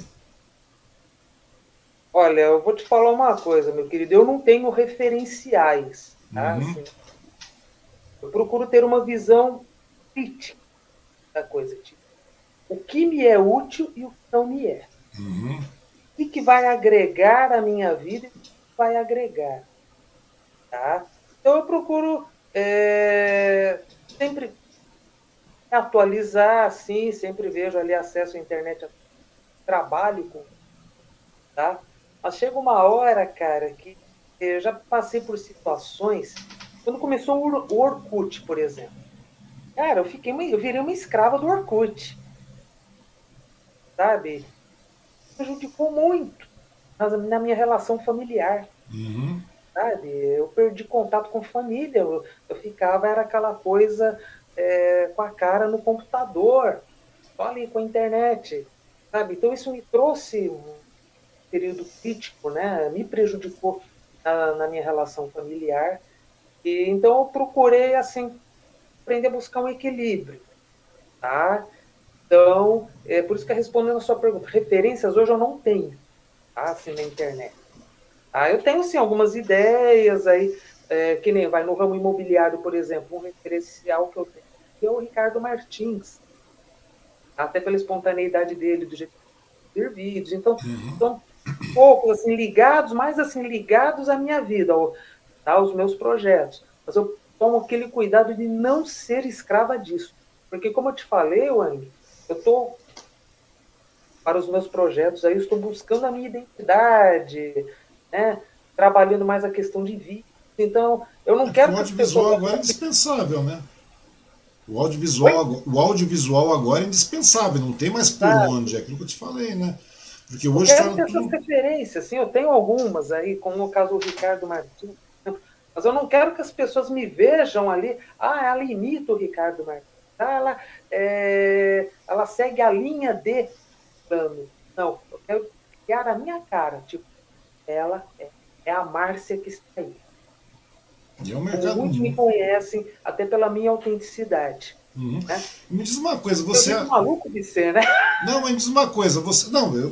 porque não tem como desvencilhar o jornalismo impresso da, da, das suas raízes aí da, da mídia digital que nós vivemos hoje, né? Da influência digital que nós temos aí. Me conta uma coisa, Márcia, na sua concepção aí, quais são as vantagens hoje dessa mídia né, é, digital sobre aquela mídia impressa que nós tínhamos antigamente, principalmente no conteúdo, agora que você está singrando esses mares do, do, do mercado imobiliário. Qual é o diferencial que você vê? Quais as vantagens do jornalismo, da, da comunicação digital para o mercado imobiliário, daquele jornalismo, daquela mídia impressa tradicional que nós tínhamos? Então, eu lembro, Wang, que antes, né, sempre tinha aquela página dos classificados, né? Uhum. Tem até hoje. Sim. Né? E no impresso era aquela coisa assim, limitada, né? Eu acho que ou essa palavra que eu vou usar. Era os assuntos eram limitados, até por questões comerciais. Uhum. Só que eu sentia a falta ali de explorar um pouco mais o universo, que até hoje, com essa minha convivência no mercado imobiliário, Anny, cara, eu, eu falo assim para você, pô, há muita informação, há muito conteúdo bacana a ser explorado e não vem sendo. Não sei te dizer hoje qual é a estrutura das mídias digitais. Tá? Eu não sei dizer assim, o, por, falar assim para você, olha, por que a mídia tal não explora esse lado do mercado imobiliário? Vai de cada, vai de cada empresa, vai de cada segmento, tá? Mas é, o que eu vejo é seguinte, naquela época a mídia, o impresso, limitava muito as informações, todo o conteúdo imobiliário. Uhum. Era somente ali as páginas dos classificados Pronto, acabou. Então, quando. É, é os anúncios imobiliárias, né? É aquilo que a gente voltava para aquele quadradão, né? Porque muitas vezes a gente fechava um anúncio, não sei se você, você nessa época você lembra disso. A gente fechava um anúncio, era o seguinte: o cara ia lá, tal, fazia um anúncio, ganhava um informe publicitário, né? Aquela coisa, aquela louvação de ovo que era em cima da, do, do, empreendimento da pessoa, da, da, da sei lá, da construtora ou de ter, determinada imobiliária, e depois vinha aquele anúncio: olha, o cara você vai ganhar meia página de anúncio. Pô, meia página não é nada é só aquele quadradinho de coisa, aquele formato standard e tal. Não é nada. Ou seja, hoje na mídia digital você consegue, na minha concepção, é claro, que eu trabalho muito também com essa história de, de, de fazer mídia para empresas e tudo mais. E você acaba vendo que você acaba gerando um dinamismo muito grande, muito rápido. Né? Você consegue falar em 15, 20, 30 segundos aquilo que você gastaria uma página standard para falar, né? com áudio, com visual. Com... Exato. Só que, porém, você tem que gerar muito mais conteúdo, né? Você vai gastar 30, Exatamente. 20 segundos, um minuto, sei lá. Eu acho que é o tipo da coisa que você acaba produzindo mais, porém você atende melhor as expectativas do comprador, do interessado, no caso, da pessoa que está querendo alocar um imóvel, da pessoa que comprar um imóvel, seja como for. E como eu te falei, a Valentina Caran naquela época ela fazia isso. Ela ia lá, filmava de uma maneira bastante tranquila, bastante amadora, colocava aquilo num CD na época, né? um CD, uma fita, e levava para o fulano. Hoje não, hoje você tem aí a, a internet toda para você poder fazer isso, né? Tem, tem dispositivo para um monte de. Tem. Um monte você de... faz um vídeo ali com o celular ali na palma da mão, você já manda o recado. Né? Pois é, e você e não para uma pessoa específica, você pega um público específico, né? Não é uma pessoa. É porque essa é a visão, né, Wang? Porque hoje você, no mercado imobiliário, você tem que ter tem que ser um pouco camaleão, aliás, muito até, né? Porque uhum. você lida com todos os públicos. Pois é, é. Eu venho percebendo isso, né? dessa questão de você versatilizar, né? você estar preparado para atender um público que, que busca o imóvel no programa Casa Verde e Amarela até um alto padrão, ou então aquele público que quer investir lote, né? são investidores, uhum. tem, enfim, são N público, cara, é uma variedade, uma gama muito grande. Isso de informação, nossa, isso para as redes sociais gera muito. Pois gera, é. Gera interação. E é uma tá? coisa bastante interessante, né? É uma coisa que acabou sendo descoberta nesse período de pandemia, porque o mercado imobiliário deu uma aquecida no período de pandemia, né? A grande. A procura aumentou porque os juros ali, a taxa Selic ficou naquela margem de 2%, então preços dos imóveis aí se tornaram bastante acessíveis. formas de pagamento bastante facilitadas.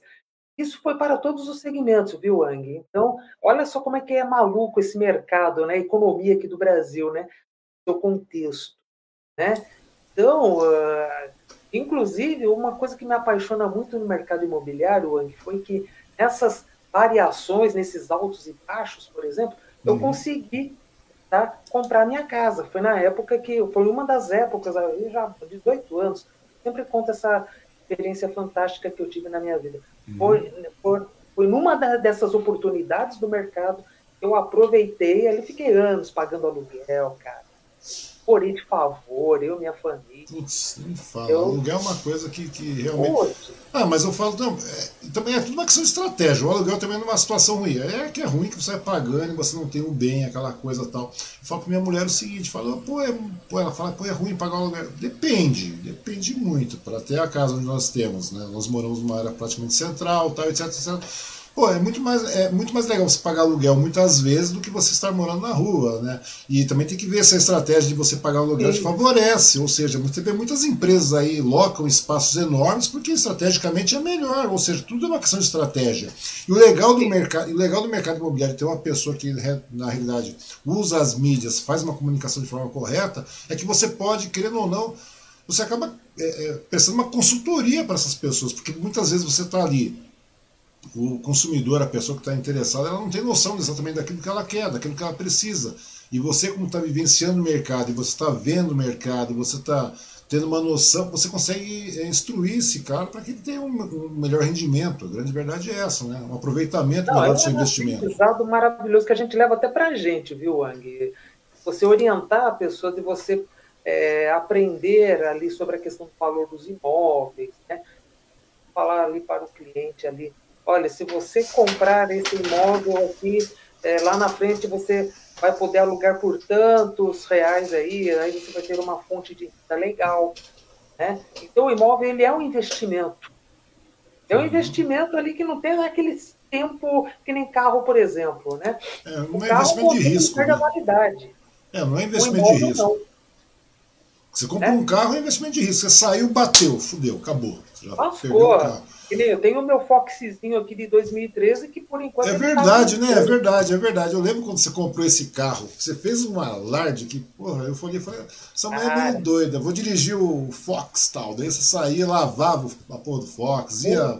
daí, merda, daí, você se ligou, daí você ah, fazer revisão do Fox. Até a hora que você se ligou eu, que custa uma grana eu, essa eu te falar, eu fiquei oito anos sem dirigir, cara. Porque, olha, eu vou te falar uma coisa, velho.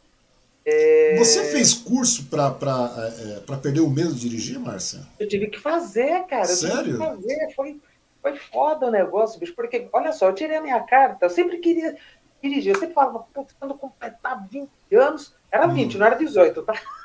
Tinha que ser um número redondo. Com 20 anos eu tirei a minha carta. Só que aí eu fiz uma molecagem na vida, era uma época que eu era porra louca. Hum. Enfim, eu bati, eu tava com o carro ali emprestado ali e tal bebi ali, enfim, foi uma molecagem, bati carro. Sorte que, graças a Deus, não machucou ninguém. Tal. Mas, assim, o susto que eu tomei Deu um certo bloqueou. trauma.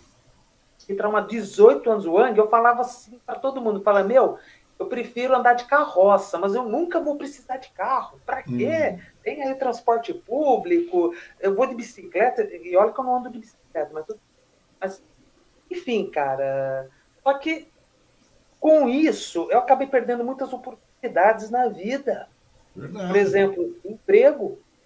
Perdi oportunidade de emprego, onde a empresa até falou: olha, a gente dá o carro para você, para você poder trabalhar. Eu falei: não, não dirigi, não. Cara, me dava até calafrio. Pois Só é. que houve uma situação na minha vida, meu amigo, em que eu tive que rever tudo isso, esse medo. Pois é, eu tá? me lembro que você fez isso. Você tem uma ideia, hoje eu estava falando com minha mulher de novo, né? Eu saí com ela e tal. E daí eu falei, eu tô pensando em abandonar o carro, tá ligado? Primeiro com o documento atrasado, segundo que você vai abastetar o olho da cá, tem. É uma porrada de coisa, é um trânsito do cacete, a gente vai ficando velho, vai ficando sem paciência. Eu falei, quer saber, eu vou comprar uma bike. Eu vou comprar uma bike e vou voltar a andar de bike. Minha mulher falou, sabe andar de bike? Eu falei, sei, pô, eu tinha 3, 4, 5, 6 anos, eu lembro dessa porra, que é andar de bike, você andou uma vez, você não esquece mais. Você pode se fuder uma vez ou outra, tá, mas você volta. Mas hoje está muito mais vantajoso você não andar de carro, meu. Se você precisar de um carro, Vamos para um Uber, ou sei lá, o 99, um aplicativo qualquer Sim. da vida, de, você faz uso pontual do negócio, é transporte público, dá para ir, vamos de transporte público. Não dá, vamos de Uber. Ah, mas para carregar alguma coisa, tudo bem. Daí de uma maneira tão pontual quanto você usa o carro. Porque, meu, não, não tá compensando mais, Márcia, de verdade. Gasolina aí, né, meu amigo? Pô, esse governão ah, bom que nós estamos aqui tá uma beleza. Então, ou seja, não compensa mais.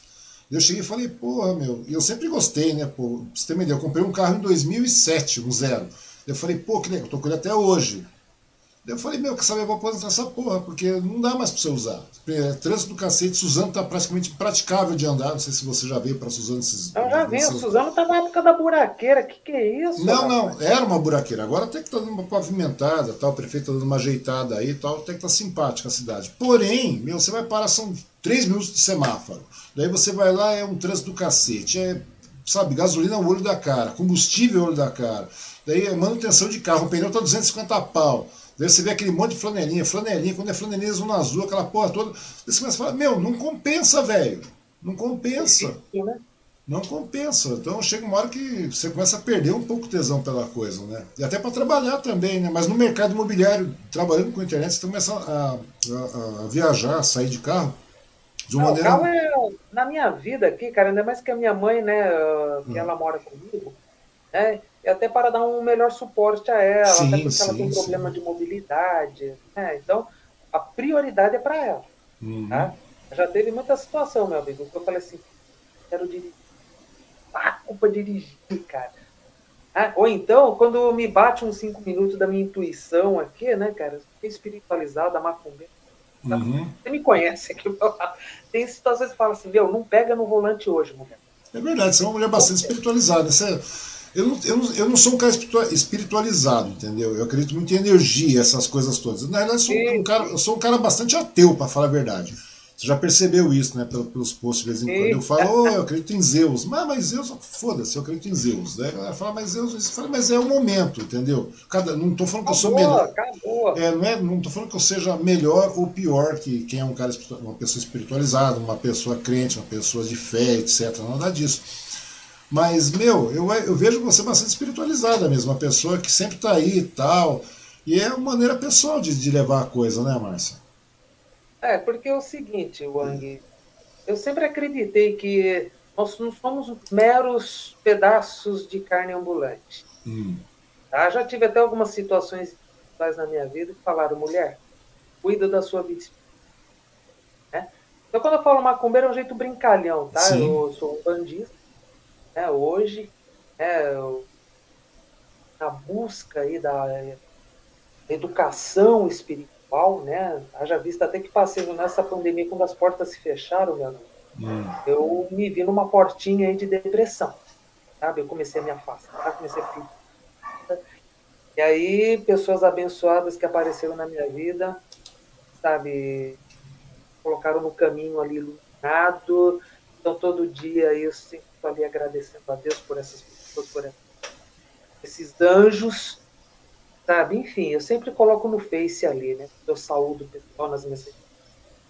Bom dia com fé, a força que é. Então, é, ainda mais nesses tempos que estamos vivendo, Ang, a gente tem que cuidar da vida espiritual. Não importa a sua religião, não importa se você é católico ou evangélico. Eu já fui, eu, cara, eu já passei por tantas religiões. Eu já, eu já fui em tudo, daí eu olhei e falei, porra, nenhuma me serve. Daí eu falei, meu. Não, minha mãe até falou assim para mim, mulher, se um dia você bater as botas, quem que eu chamo? Eu vou chamar um pai de santo, eu vou chamar um padre, quem que eu vou chamar para ungir a tua alma e o teu corpo? Eu falei, mãe, chama todo mundo. Aí eu falei, quando eu morrer, chama o Zé. Chama todo mundo. Não, eu falei, chama o Zé. Daí eu falou, que Zé? O Zé, o Zé, o Zé Delivery, que manda bebida. Eu falei, manda uma galera, Nossa, deixa a galera beber e tá tudo certo. Meu. Zé Delivery, o Zé Plintra, não, traz o Zé Delivery. O Zé traz aquelas bebidas, traz, traz um chopão aí, deixa a galera beber, entendeu? E já era. Eu já passei em tanta religião. Eu já, pra você ter uma ideia, eu fui para fui na igreja católica, fui em igreja evangélica, fui em centro, fui em mesa branca, já fui, já fui em tudo. Na verdade, já fui em tudo. tudo tá Daí chega uma hora você fala, pô, não tô falando. Só que chega um determinado momento eu comecei a olhar e falei assim, pô, isso aí não sei, não funciona muito para mim. Só que eu acho que tudo funciona na base de a pessoa ficar, ah, mas a vida tem que ter um sentido, tal, etc. Não estou desmerecendo. Mas as pessoas ah, devem ficar pensando, mas por que tem que ter um sentido? É tão fácil a gente viver, vive o que tem que viver, não necessariamente não precisa ter um sentido, é só você viver bem, viver bem, querendo bem ao seu próximo, etc. Não é o fato de você ser, de ter uma. De, você não precisa ser religioso, ah, mas eu sou bom, que não, não fala para as pessoas. Você precisa de uma religião, ah, preciso, preciso de um Deus, etc. Porque para a gente é bom, é porque eu sou bom e a gente. Falei, se você for bom, se você precisar de um Deus para ser bom, então, meu amigo, o negócio está ruim. Falei, você não, precisa ser, você não precisa ser bom, você não tem que ser bom porque Deus está mandando, você tem que ser bom porque você tem que ser bom, cara. Você tem que tem ser. Que você tem que fazer a sua parte. E eu acho que eu, uma coisa que eu acredito muito é aquilo que eu te falei. Eu boto muita fé nessa questão de energia. Porque o universo inteiro é feito de energia. Né? A gente não conhece porra nenhuma de, de, de universo, mas a gente sabe que o universo roda energia pra cacete. E a gente faz parte desse universo. Querendo ou não, a gente está funcionando. E, e, eu creio que é aquela velha situação. Acho que quanto melhor você funcionar na vida de maneira correta, pelo menos dormir tranquilo você vai. E já é um grande negócio hoje. Né? Tudo começa dentro de você, meu amigo. Não adianta você ir a uma igreja, você é, ficar com a Bíblia 24 horas debaixo do braço, você ir ao terreiro lá fazer a sua. Você ir ao templo budista lá, ficar lá no Nam-myoho Renge-kyo e tal. Se na sua casa, no convívio com seus amigos, com a sua família, no trabalho, você é uma peste. Não adianta. Tá? O pessoal fala muito assim, essa coisa, ah, Márcia não tem religião. Na época eu ouvia muito isso, você não tem religião. Eu falo, olha, eu não quero ter religião, eu quero ter coração. Eu quero ter pois um coração é. puro. Eu quero ter a minha mente tranquila, eu quero dormir tranquila. É, sabe? No, botar a minha cabeça no travesseiro e falar, olha, hoje foi paz. Hoje eu pude ajudar, hoje eu pude somar esforços, hoje eu pude fazer alguém Hoje eu pude fazer o bem e agradecer. E para fazer tudo isso você não precisa estar. Claro, é legal você congregar, sim, a importância da igreja. Estou desmerecendo uhum. as instituições. Apenas para conscientizar, cara, porque eu fiquei anos e anos na minha vida. Eu preciso eu, ai, não sei o que, senão eu vou morrer Nunca. pagando. Eu fui lá e falei, é, não serve, é, não serve, não fui, não serve, fui, não serve. Eu falei, quer saber, eu não preciso. Só que é aquela situação, eu cheguei, eu falei, não preciso. Eu, eu, e a gente vai ficando meio cético, né? Chega uma hora que você, é, que você falou. Ah, eu acho muito válido. Você falou, pô, deu um pezinho na depressão, aquela coisa tal. E muitas vezes a gente está numa situação caótica, a gente chega oh meu Deus, não sei o que, tal, etc. Daí eu achei, para mim às vezes fica um pouco meio cru, né? Às vezes até fica meio assim tal, porque aquele, aquela pessoa que tem uma religião, ou, que, ou crê numa divindade, etc., ele pode recorrer àquilo. Eu não, eu chego e falo, puta, me fudi, mano. Eu falo assim, me fudi, cara, tem que me virar pra sair dessa porra. Desse jeito, meu, a culpa é tua, se fudeu. Você cara. caiu em si, você, porra e aí, o que eu vou fazer para resolver isso? Pois é, pois é, porque, não, porque não, não tem como você, de certa forma, nem de forma psicológica, delegar uma, uma função para alguma divindade, algum. É você, velho, você se fudeu, agora o que vai fazer? Entendeu? Você tem que dar um jeito tentar resolver essa porra. É mais ou menos por aí. Daí é uma maneira meio crua, às vezes eu fico pensando, falo, puta merda, tem que pôr a cabeça no travesseiro, né? Você tem problema para resolver aquela coisa. Eu fico pensando, falo, caralho, mano, e agora, velho? Como é que você vai fazer? Dia seguinte, até que chega uma hora que você fala, foda-se, amanhã eu vejo o que eu vou fazer. Mas, você, né, mas aquela história, às vezes eu fico pensando, como seria confortável até para mim. Eu falo por mim, se eu pudesse chegar e falar, oh meu Deus, não sei o que, tal, né? Só que para mim não vai. Então você vai falar, pô, mas que acreditar. Eu falei, mas precisa acreditar, cara. No dia seguinte continua a vida, vai tocando, tal, etc. Sim. Mas eu não, eu não sei. As pessoas falam, nossa, você, você é um cara que precisa de uma religião. Já me falaram umas 300 mil vezes isso. Ah, cara, eu acho é, interessante essa visão das pessoas, né? Hum. É, elas chegam. Eu já sofri preconceito até, tá? Hum. Quando, por exemplo, eu me tornei um bandista. Pois é, você é... pegou um ponto bem interessante. Você sofreu preconceito por ser um bandista? Porque. Ah. A galera, ah, principalmente é, esse país polarizado que está vivendo. Eita, agora, é, enfim, né? É, só que é aquela coisa, né, cara? A gente, quando vai ficando mais velha, né? Tem coisa que antes eu levava tudo uma porrada, hoje eu dou risada, né? Eu uhum. falo direito. Pô, você tá vestindo branco agora, branco de macumbeira? Falei, não, branco é para curar vidas, resgatar almas, almas poluídas, estragadas como a sua. Pois é, o negócio é partir por aí mesmo, de verdade. Sabe? E na Umbanda que eu venho conseguindo, meu amigo, para encontrar as forças, toda. É, enfim, cara, eu, eu preciso. É, tem situação na minha vida que eu falo assim, pai, manda uma luz aí, enfim, tem hora que você. Né, aquele seu papo com Deus. Eu até falo, como orar, né? Como fazer uma oração? Como conversar com Deus? Simples, fala de coração. É pai. Quando você quer falar com seu pai, você não chega ali, você não faz todo aquele clamor. Toda... Não, pai, é. estou precisando de uma resposta. O que eu faço? Mostra um caminho para mim. Né? Onde que eu devo seguir? O que, que eu devo fazer? Aquele momento que você. E seu papo ali, você com Deus. Não importa se é a igreja, se é no seu quarto. Então, o importante é você ter essa intimidade, ter esse papo, ter essa relação com Deus. Não falo nem relação de oração, relação de coração. Oração rima até com coração, né? Você vê, né? Uhum. É, sabe, esse papo aberto, gostoso com Deus. Deus é pai, é pai de todos nós. Né? E quando eu me tornei um bandista, Wang, foi, é, não foi uma decisão muito fácil. Hum. Tá? Eu acho muito legal o bandismo. O Umbanda eu acho uma é coisa muito legal. Conceitos de aprendizados. Né? Até aproveito aqui, tomo a liberdade de agradecer aí meu pai Jason, né? e a saudosa mãe Solange. E graças a eles aí, né? fazer estudar, servir, trabalhar na casa, terreiros de algum. Uhum. E leva, né? Eles, é onde a Umbanda ela é tratada a sério, com disciplina, com carinho, seriedade. Né? É, com um foco para a reeducação, que era o que eu precisava na minha vida, me reeducar espiritualmente uhum. né, se fortalecer. Então eu agradeço, só tenho que agradecer todo esse amor que eu venho recebendo, toda essa força que eu venho recebendo pela Umbanda. Né?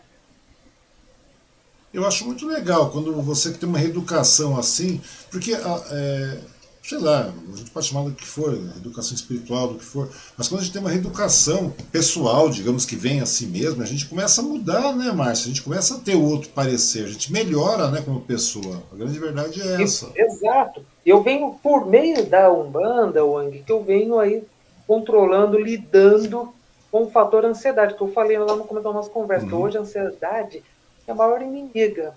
Por causa da ansiedade, eu já cometi muitas presepadas, cometi muitas ações. Tanto que era uma época que, uma das épocas aí que eu era muito estourada, né? O pessoal falava muito aí que eu era tapa virada. Era aquela pessoa que estava sempre rebatendo. Hoje não, hoje eu prezo mais pelo. Até nas minhas postagens no Facebook eu, eu vejo, né? O Facebook ele tem aquele, aquele espaço, aquele link das lembranças, né? Não. Então, traz aquelas lembranças lá de 10 anos fala, Puta, atrás. Puta, escrever essa merda, né? Exato, eu ali você colocava fala. umas coisas e falava assim, meu. Quando você. Essa bobagem. Isso acontece meio direto, direto, direto, direto, direto, direto, direto. Direto acontece comigo. Tem hora que eu tava falando 5 mil palavrões, me escrevendo uns 3 mil palavrões, sabe? Aquela coisa. Direto, é. chutava, falava uma pá de merda. E o negócio ia, ia, ia. Coisa que é foda também esse negócio de idade, né? A idade vai te dando essa maturidade, né? Você vai chegando Não, nesse você tempo. Olha você olha pra trás, né, cara? Você fala, essa. Então, às vezes, é, é, pois é, pois é, daí você chega, você passa a ter uma reeducação como pessoa de forma espiritual, seja como queiram chamar aí, mas ao mesmo tempo também vem a maturidade, né? Porque a pessoa vai tendo bom senso. Porque querendo ou não, as pessoas que têm caráter e tudo mais, o bom senso impera. É o meio termo, né? Senão a gente tá tudo maluco até hoje. O bom senso impera. E daí a gente vê que tem muitas pessoas que não têm caráter e não têm bom senso, né? Que é uma coisa, uma coisa traz, é, vem acompanhada da outra, né? Falta de caráter. É... Não digo nem falta de caráter, né? Porque falta de caráter, como costumo dizer, aquele cara que não tem caráter, é mentira. O cara é um mau caráter, porque quando a pessoa não tem caráter é, é mais perigoso, né? O mal, é mais perigoso, porque o mau caráter você não sabe o que ele é. Agora o mau caráter você já sabe, opa. Então a gente já sabe que o mau caráter e, o, e a falta de bom senso a falta de caráter e, e, quer dizer, um mau caráter acompanha sempre a falta de bom senso, né? Vem acompanhado da falta de bom senso. É um mal, né, meu amigo? É um mal personificado, né? É Porque a pessoa, quando ela preza pelo bem, ela tem um barulho macabro aqui, não repara, não. O quê? Ah, é o, tem... ah, o Alien, né? Tem um... É o Alien. Alien não, é o oitavo passageiro. Contatos Imediatos Terceiro Grau. Você lembra desse filme É aí? místico, né? Não, você lembra de- daquelas aeronaves? É do Spielberg isso aí, eu acho também. É muito legal. Assiste pra você ver. Os falam que é a espada do Darth Vader. E sabe, cara, uma coisa falando das lembranças ali do Facebook, né? Uma coisa que o pessoal fica me zoando, né? Hum. Quando eu colocava lá, até criei uma hashtag ali, tá difícil namorar, né? Era Ah, uma época. né? Hoje eu sou uma solteirona assumida, aprendi a lidar com isso numa boa. Né? Só que eu lembro que, cara, há uns 10 anos atrás eu escrachava muito, que eu participava muito daqueles sites de relacionamento, Badu, Par Perfeito, uhum. aquela coisa na busca para que eu precisava. E tal, enfim. Oh, meu Deus, dá sossego, filho. Peraí. Tá? De repente, o que Eu- tá acontecendo aí? Não, isso aí é assombração, filho, é assombração. Então, sabe, Wang, eu lembro que na época o pessoal, todo mundo curtia. Acho que até você lembra, você comentava. Lembro, como- lembro, brincava. Porque eu, eu, eu via que você levava muito pelo bom humor a coisa toda. Sempre levou muito pelo bom humor, né? Ah, Você palhaça sempre, foi, aqui, né? você sempre foi Palhaça. muito bem humorada com relação a isso. Porque eu, por isso que eu, não, é verdade mesmo. O bom humor sempre está impetrado. Tudo bem, podia ser um tema sério, mas você levava de maneira bem humorada. Que é aquela velha situação, né? Você vai fazer o quê? Não é assim. cara, o- Então, e naquela época eu buscava justamente essa pegada do bom humor, né? Eu precisava extravasar, porque, pelo amor de Deus, cara, uma coisa que hoje eu evito muito são sites de relacionamento, sério, cara. É uma farsa, tá? É perda de tempo, é, você acaba se expondo muito, então eu vejo hoje, né? Eu tinha demais e quando você expõe demais a sua vida pessoal, isso não é legal, sabe? Trava a sua vida, é, enfim. Mas naquela época, eu vendo as lembranças ali do Facebook, né? Algumas postagens ali até dou risada quando, né? Outras eu falo, Nossa, meu, como é que eu escrevi essa merda? No português bem claro, né? como que eu fiz? isso? Por que fiquei quieta? né? Tipo, o cara lá falava que tinha uma piscina, uma casa com piscina aí. Quando ele me mandava foto, era aquela piscininha regã, né? Aquela piscininha de plástico. Aquela piscininha de plástico, sabe? É... Cara, eu só que. Cara, mas assim, mas em vez de. Hoje, por exemplo. Eu não, eu Aí- ganhei, eu, eu ganhei dinheiro com esse tipo de site uma época. Eu ganhei dinheiro com esse tipo de site. Só que eu Não, já. você tá falando que é comédia isso. Não. queria até, até criar uma personagem, mas eu falei, não, é muito aborrecido. Não, esse tipo de coisa acontece naturalmente, Márcio. A grande verdade é essa. Mas você está falando com relação a site, eu ganhei dinheiro nessa época com o site. Eu me dei bem com esse negócio de site, porque eu ganhei dinheiro. Tinha uma época que foi até do Jô falar besteira. Eu montei um site, já que. Porque esses sites aí, no final das contas, as pessoas sempre vão pela sacanagem da coisa, entendeu? Pode Ah, ser que tenha é. uma, uma, uma beldade lá, uma alma caridosa, que goste realmente de ser caridoso e que goste de ter uma outra alma caridosa, aquela outra metade da aquela porra toda. Mas no geral é tudo picaretagem a bagaça. No português bem claro é Pura, isso. seu, pra tomar seu tempo. É, é, o pessoal só quer chegar lá, chegar junto tal e vaza, e assim por diante, tanto os homens quanto as mulheres. Daí o que eu fiz, eu montei um site disso, ganhei dinheiro, descaradamente, é só pra chegar junto. Daí Caramba, meu, pô, você... ganhei dinheiro, comprei esse carro nessa época aí. Ganhei dinheiro, pô, foi até pro jogo falar besteira, fiquei meia hora no jogo falando merda lá. Entendeu? Mas funciona, depende muito de quem tá do lado, né? Por exemplo, eu via naquilo uma grande uma puta uma oportunidade, falei, vou montar um site disso. Só que descaradamente direcionado para isso. Daí o que eu fiz, montei, fiquei na boa, comecei a ganhar dinheiro, falei, legal. Só que eu não participava da bagaça. Sabe aquela história do- do- do, você foi criativo. hein? Sabe aquela merda. história do cara que tem que ter um boteco, mas não pode beber? É mais ou menos isso. O cara descamba, entendeu? O pessoal falava, nossa, o Wang deve ser o maior pervertido do mundo. Que nada, mano. Eu ficava em casa, de boa. Hoje, hoje mesmo eu mal saio. Naquela época menos sa... saía menos ainda. E eu, eu falo a verdade, se eu puder comprar uma TV. Hoje eu fui na, na loja com a minha mulher, ela foi comprar um. Como é que chama aquela porra lá? Um secador de. ca- Secador não, mas escova rotativa. Isso, é. Beleza, chegou lá tal, ela foi ver escova, cara- eu fiquei vendo TV, eu ficava falando, puta que TV linda, velho. Você precisa comprar uma porra dessa, uma TV de 70 polegadas. Minha vida, se eu puder ter internet, TV de 70 polegadas e ficar de boa, eu não saio de casa, Márcia, pra falar a verdade pra você. Meu. Até o carro, tô querendo abolir. Cara, a gente chega numa fase que eu tô nessa fase caseira também, sabe? Porque eu tive a minha época das baladas, né, meu? Só que naquele nosso tempo não era esse tempo de hoje, que acaba, você vai numa balada e sai tiroteio, sai. Pois é. Pô, essa coisa de pancadão que isso odeio, pelo amor de Deus. Isso aí não é lazer. É perversão, é perda de tempo. É, enfim, cara. Porque, é, a gente muda, tempo, né, meu? A gente, muda. a gente tinha as baladinhas, né? Era aquela coisa, aquela coisa gostosa, saudável. Né? Não, não se ouvia falar em drogas. Quando a gente sabia, o camarada ali é maconheiro, meu, todo mundo se afastava do cara, da fuga. Sabe? Então era uma geração mais cabeça. A gente era feliz, né, cara? Como... E, né, nego? Como que a gente era feliz e não sabia, né, meu? Pois é, Márcia, mas eu já fui numa época de invertida. Eu sempre fui torto na época, quando eu era jovem, quando eu tinha 15, 16 anos, eu descambei. Eu era bem, bastante torto. Hoje nem cerveja eu bebo, pra você ter uma ideia. Nem beber cerveja eu bebo, acredita? Tá calejado, né, cara? É que chega uma hora que você vê, você fala assim, né, bicho? Eu não me vejo né, mais naquele contexto. Pois é, pois é. Pois essa é. questão, essa pegada que eu tenho hoje, cara, que nem. Eu lembro que pra eu ir no Canecão aqui Mogi, no Canecão era sucesso, né? Não lembro. É, putz, eu tinha que dar um boné no meu pai, eu tinha que inventar que eu ia fazer trabalho na casa da coleguinha, aí eu ia lá pra balada, Mas depois aí não, não tinha nem como esconder, né? Porque é, o cheiro de cigarro, né? Enfim, é, o meu pai acabava sempre desconfiando. Né? Mas era gostoso a coisa, sabe? Era uma coisa gostosa, saudável. A gente, sabe, as músicas que a gente ouvia, todo aquele clima gostoso. Hoje não, hoje o tá Hoje também tá hardcore, né, meu? Hoje o negócio tá meio ah, hardcore, né? Eu fico tá pensando. Tá maldoso, cara, tá maldoso. Ó, funk, por exemplo, uma coisa. Funk pra mim é James Brown, cara. Não adianta, eu amo aquele negão, pra mim ele é eterno, sabe? Eu gosto muito daquela pegada dele, aquela coisa black toda. Não essa coisa corrompida. Opa, mas funk pra mim é lixo acústico. É, não é mas música. não, isso, isso aí que nós estamos ouvindo não é funk, a grande verdade é essa. Isso que nós temos aí no mercado nacional aí, que não desmerecendo, quem gosta, é claro, quem gosta, gosta, tudo bem.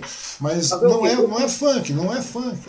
A funk é realmente é, você pega, você pega é. Brand Funk, você pega é, James Brown, você vai pegando esse pessoal mais antigão. É, nossa, história, cara, tem conteúdo, entendeu? Tem um significado, não é essa coisa crachada, sabe, que faz apologia ao crime. Cara, a música não tem. A música ela te leva a uma reflexão, cara, mas não uma perversão. É verdade, é verdade. Pra você ter uma ideia, né? Eu estava me lembrando um tempo atrás, eu estava conversando em casa aqui a respeito disso. Na minha época, quando eu tinha meus 16 anos por aí, eu ia muito para São Paulo naquela época, né? Eu ia muito para São Paulo, eu chamava de Gotham City, né? Porque eu gostava, sempre gostei muito de música barulhenta, de música porradeira, aquela coisa toda. Daí eu ia para São Paulo e a gente se ficava cada quebrada, mas olhando bem, a gente saia na mão, na porrada, no tapa, entendeu? Vez ou outra apareceu alguém com uma faca lá, aquela coisa de sempre, que era aquelas brigas de sempre todo mundo bêbado e tal. Mas não se compara hoje. Hoje o negócio está é, extremamente complicado, meu. É uma coisa muito complicada. Você não sabe como o pessoal hoje dia, é, é, quer resolver tudo na bala. Principalmente nesse momento hoje, ainda mais com o incentivo que o governo federal dá, né? Agora parece que polarizou de uma maneira que é legal você andar armado, que é legal você dar tiro. Você vê o número de armas crescente aí, o número de aquisição de armas, é uma coisa muito complicada. A gente fica com medo de sair. A grande verdade é essa. Você fica, não é medo, você tem receio. Para que você arranjar um problema? Você concorda comigo? Ah, cara, hoje você tem que tomar cuidado até com as vírgulas onde você vai escrever o que você vai falar, né? Porque hoje a situação está ao, ao extremo. É o amor e o ódio. Entendeu? É vida e morte. Sabe? Situações que, por exemplo, aí, discussões, coisas banais, pô, já resultam aí em tragédia. Pois sabe? é, pois é. Eu vi, é... Esses dias atrás havia um um cara que fechou um taxi, um taxista que fechou sem querer. Você viu esse caso? O cara fechou, um ta... o taxista fechou um carro sem querer, o cara desceu e meteu bala no cara. Eu fico pensando, falo, meu, onde é que nós vamos parar, velho? Não, aconteceu uma situação dessa parecida aqui em Mogi também. É, tudo uma, ali numa questão que poderia ser evitada, sabe? Poderia ser conversada, mas não, acabou em morte, né? O cara ela simplesmente sacou a arma e para calar a boca do camarada que foi tirar satisfação, pá! Já resolveu ali. O cara ali matou o cara ali na frente da mulher. caso foi em Mogi, né? Então, olha que situação que a gente chega, Wang. Uma coisa que eu fico assim revoltada, cara. E, né, tem umas fotos minhas aí no, no Face que eu coloco nas redes sociais do, do treinamento de tiro, uhum. né, que nós fizemos, eu e alguns e um grupo de jornalistas aqui da região. Isso já faz o quê? Sim, eu lembro. É? Nós fizemos um curso, aliás, fomos convidados pelo Comando da Polícia Militar de São Paulo Sim. a participar desse treinamento de tiro do método Giraldi, para conhecer como que é toda a dinâmica, todo o trabalho da Polícia Militar. Uhum. Né? Então foram dois dias muito bacanas lá em São Paulo, onde a gente pode sentir na pele, conhecer a realidade do trabalho do policial. Né? Eu ali já conhecia, já, né? É, já sabia como é que é. A vivência das editorias de polícia já te deu isso aí também, né? A grande também, verdade é essa. Você tem contato muito próximo com os policiais. Ah, e tinha muitos jornalistas que na época ali, pô, sabe, sempre discriminaram ali, julgaram né, o trabalho do policial. Uhum. É claro, existe a corrupção no meio policial, tem, assim como tem no. A gente não pode generalizar. Sim, claro. Então, o objetivo desse treinamento, que eu achei brilhante essa iniciativa da Polícia Militar, foi de justamente mostrar a esses jornalistas que é de verdade o trabalho do policial militar, porque a gente vê muitos palpiteiros, sabe? É, ah, não precisava ter matado o camarada, não precisava ter atirado lá no criminoso. Ah, mas, pô, tenta entender toda a dinâmica, o porquê que acabou, né? Por que, que o policial ali naquela situação ele teve que matar ali. Sabe? Então, todo esse trabalho da Polícia Militar foi muito. Esse trabalho de conscientização. Uhum. E quando nós fizemos esse treinamento, alguns jornalistas lá, que até essa posição radical, né? Começaram a mudar. Falaram, opa, pera aí, é diferente o negócio. Não, mas, mas a grande verdade é essa, né? Eu não sou contra a pessoa é, é portar uma arma, uma pessoa capacitada, qualificada, etc. O policial fazer uso da força é, é, equivalente, né, etc. tudo mais. Porque não tem situação, não tem como você chegar lá e bater no cara, ou o cara tá, sei lá, o cara tá, tá, tá, tá ameaçando a vida de terceiros, a sua própria vida, você vai ter que né, tentar neutralizar aquele cara, é o jeito. É claro, daí tem aquele discurso. Ah, mas, ah, mas isso é um problema social. Sim, realmente é um problema social, porque nós não temos educação, não temos saúde, não temos trabalho, não temos geração de renda, não temos política pública, não temos política social. Isso aí realmente é um problema social. Mas, porra, a gente tem que cobrar. Ah, porque a, mas vai fazer o quê, cara? No final, a porra toda a história da mão da polícia. A grande verdade é essa, das forças públicas. É uma coisa muito complicada. Tem que ter política? Tem. Tem que ter consciência popular com, com, relação à questão política? Tem sim, porque se não tiver, eu, eu nunca vou sair dessa merda. Vamos continuar sempre nesse ciclo, sabe? No final das contas, é cadeia superlotada, é pessoa que está entrando para marginalidade de graça, é policial sendo obrigado a matar também, muitas vezes, entendeu? Porque ele tem que proteger a vida dele, né? Pois é. é uma cada, né? Então, é, e nessas horas que palpiteiros entram em ação, né, meu amigo? Fácil, hoje, hoje, na verdade, a internet, as redes sociais, elas se tornaram o grande julgamento, né? O tribunal do júri ali. É. Né? É, as pessoas procuram, ah, para elas ali é mais fácil julgar do que procurar entender. Pera aí, vamos ver o que, que aconteceu. Pô, será que a imagem não é editada? Pô, vamos entender o antes para poder ver o que, que o porquê que resultou no depois, como que, né? Então a internet hoje ela se tornou o grande julgamento, né? O tribunal aí e a gente vê pessoas aí dando falar meu, que tá falando, cara? Pois é, eu fico, eu, eu fico, vendo, eu fico vendo essas histórias aí, eu, eu, vejo com uma certa tristeza quando as pessoas escrevem, ó, oh, CPF cancelado, CPF cancelado, CPF cancelado, a polícia matou, CPF cancelado, como se fosse uma, uma glória também. Não é assim, mano. Não, gente, não é. Não é assim, na realidade é aquilo que eu falo sempre. Aí a pessoa fala, oh, antes tem uma, uma, uma, uma visão muito utópica da coisa. Né? Não, mas é verdade. Eu acho que falta realmente a consciência popular, uma consciência política popular de cobrança, de cobrança, para que você evite esse tipo de coisa, porque você evite o CPF cancelado, porque é claro, sempre vai existir isso aí, não vai ter jeito. Mas, meu, você tem uma redução enorme na, na, na, criminalidade. A grande verdade é essa. Você não, o policial não tem, não tem o porquê de matar. A grande verdade é essa. Porque a pessoa pensa, ah, o cara mata por prazer. Claro, você falou, existem problemas em todos os segmentos. Mas a polícia também não é diferente.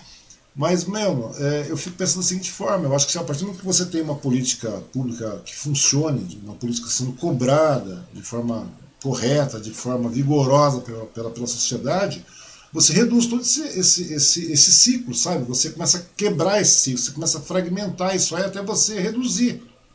O único jeito de você fazer isso aí, não tem outro caminho. E aí eu fico vendo. E pior que hoje as, as pessoas acham que a, eles tomam, a CPF foi cancelada, a CPF cancelado, como se a polícia tivesse que ser carrasco dessa situação. E não é. Você concorda Acabou falando, por que, que a polícia teve que matar? Por que, que os, vai, vamos dizer que o CPF ali teve que ser cancelado? Pois o é. que aconteceu? Sabe? Infelizmente acabou virando aí um hábito, né? Diversão até. Né? E me preocupa muito, sabe, Wang? Embora eu, como eu te falei, né? Eu tenho uma soneta de militar, trabalhei muito na área. Deixa eu só ver que meu gato aqui está fazendo arte. Hum. Espera só.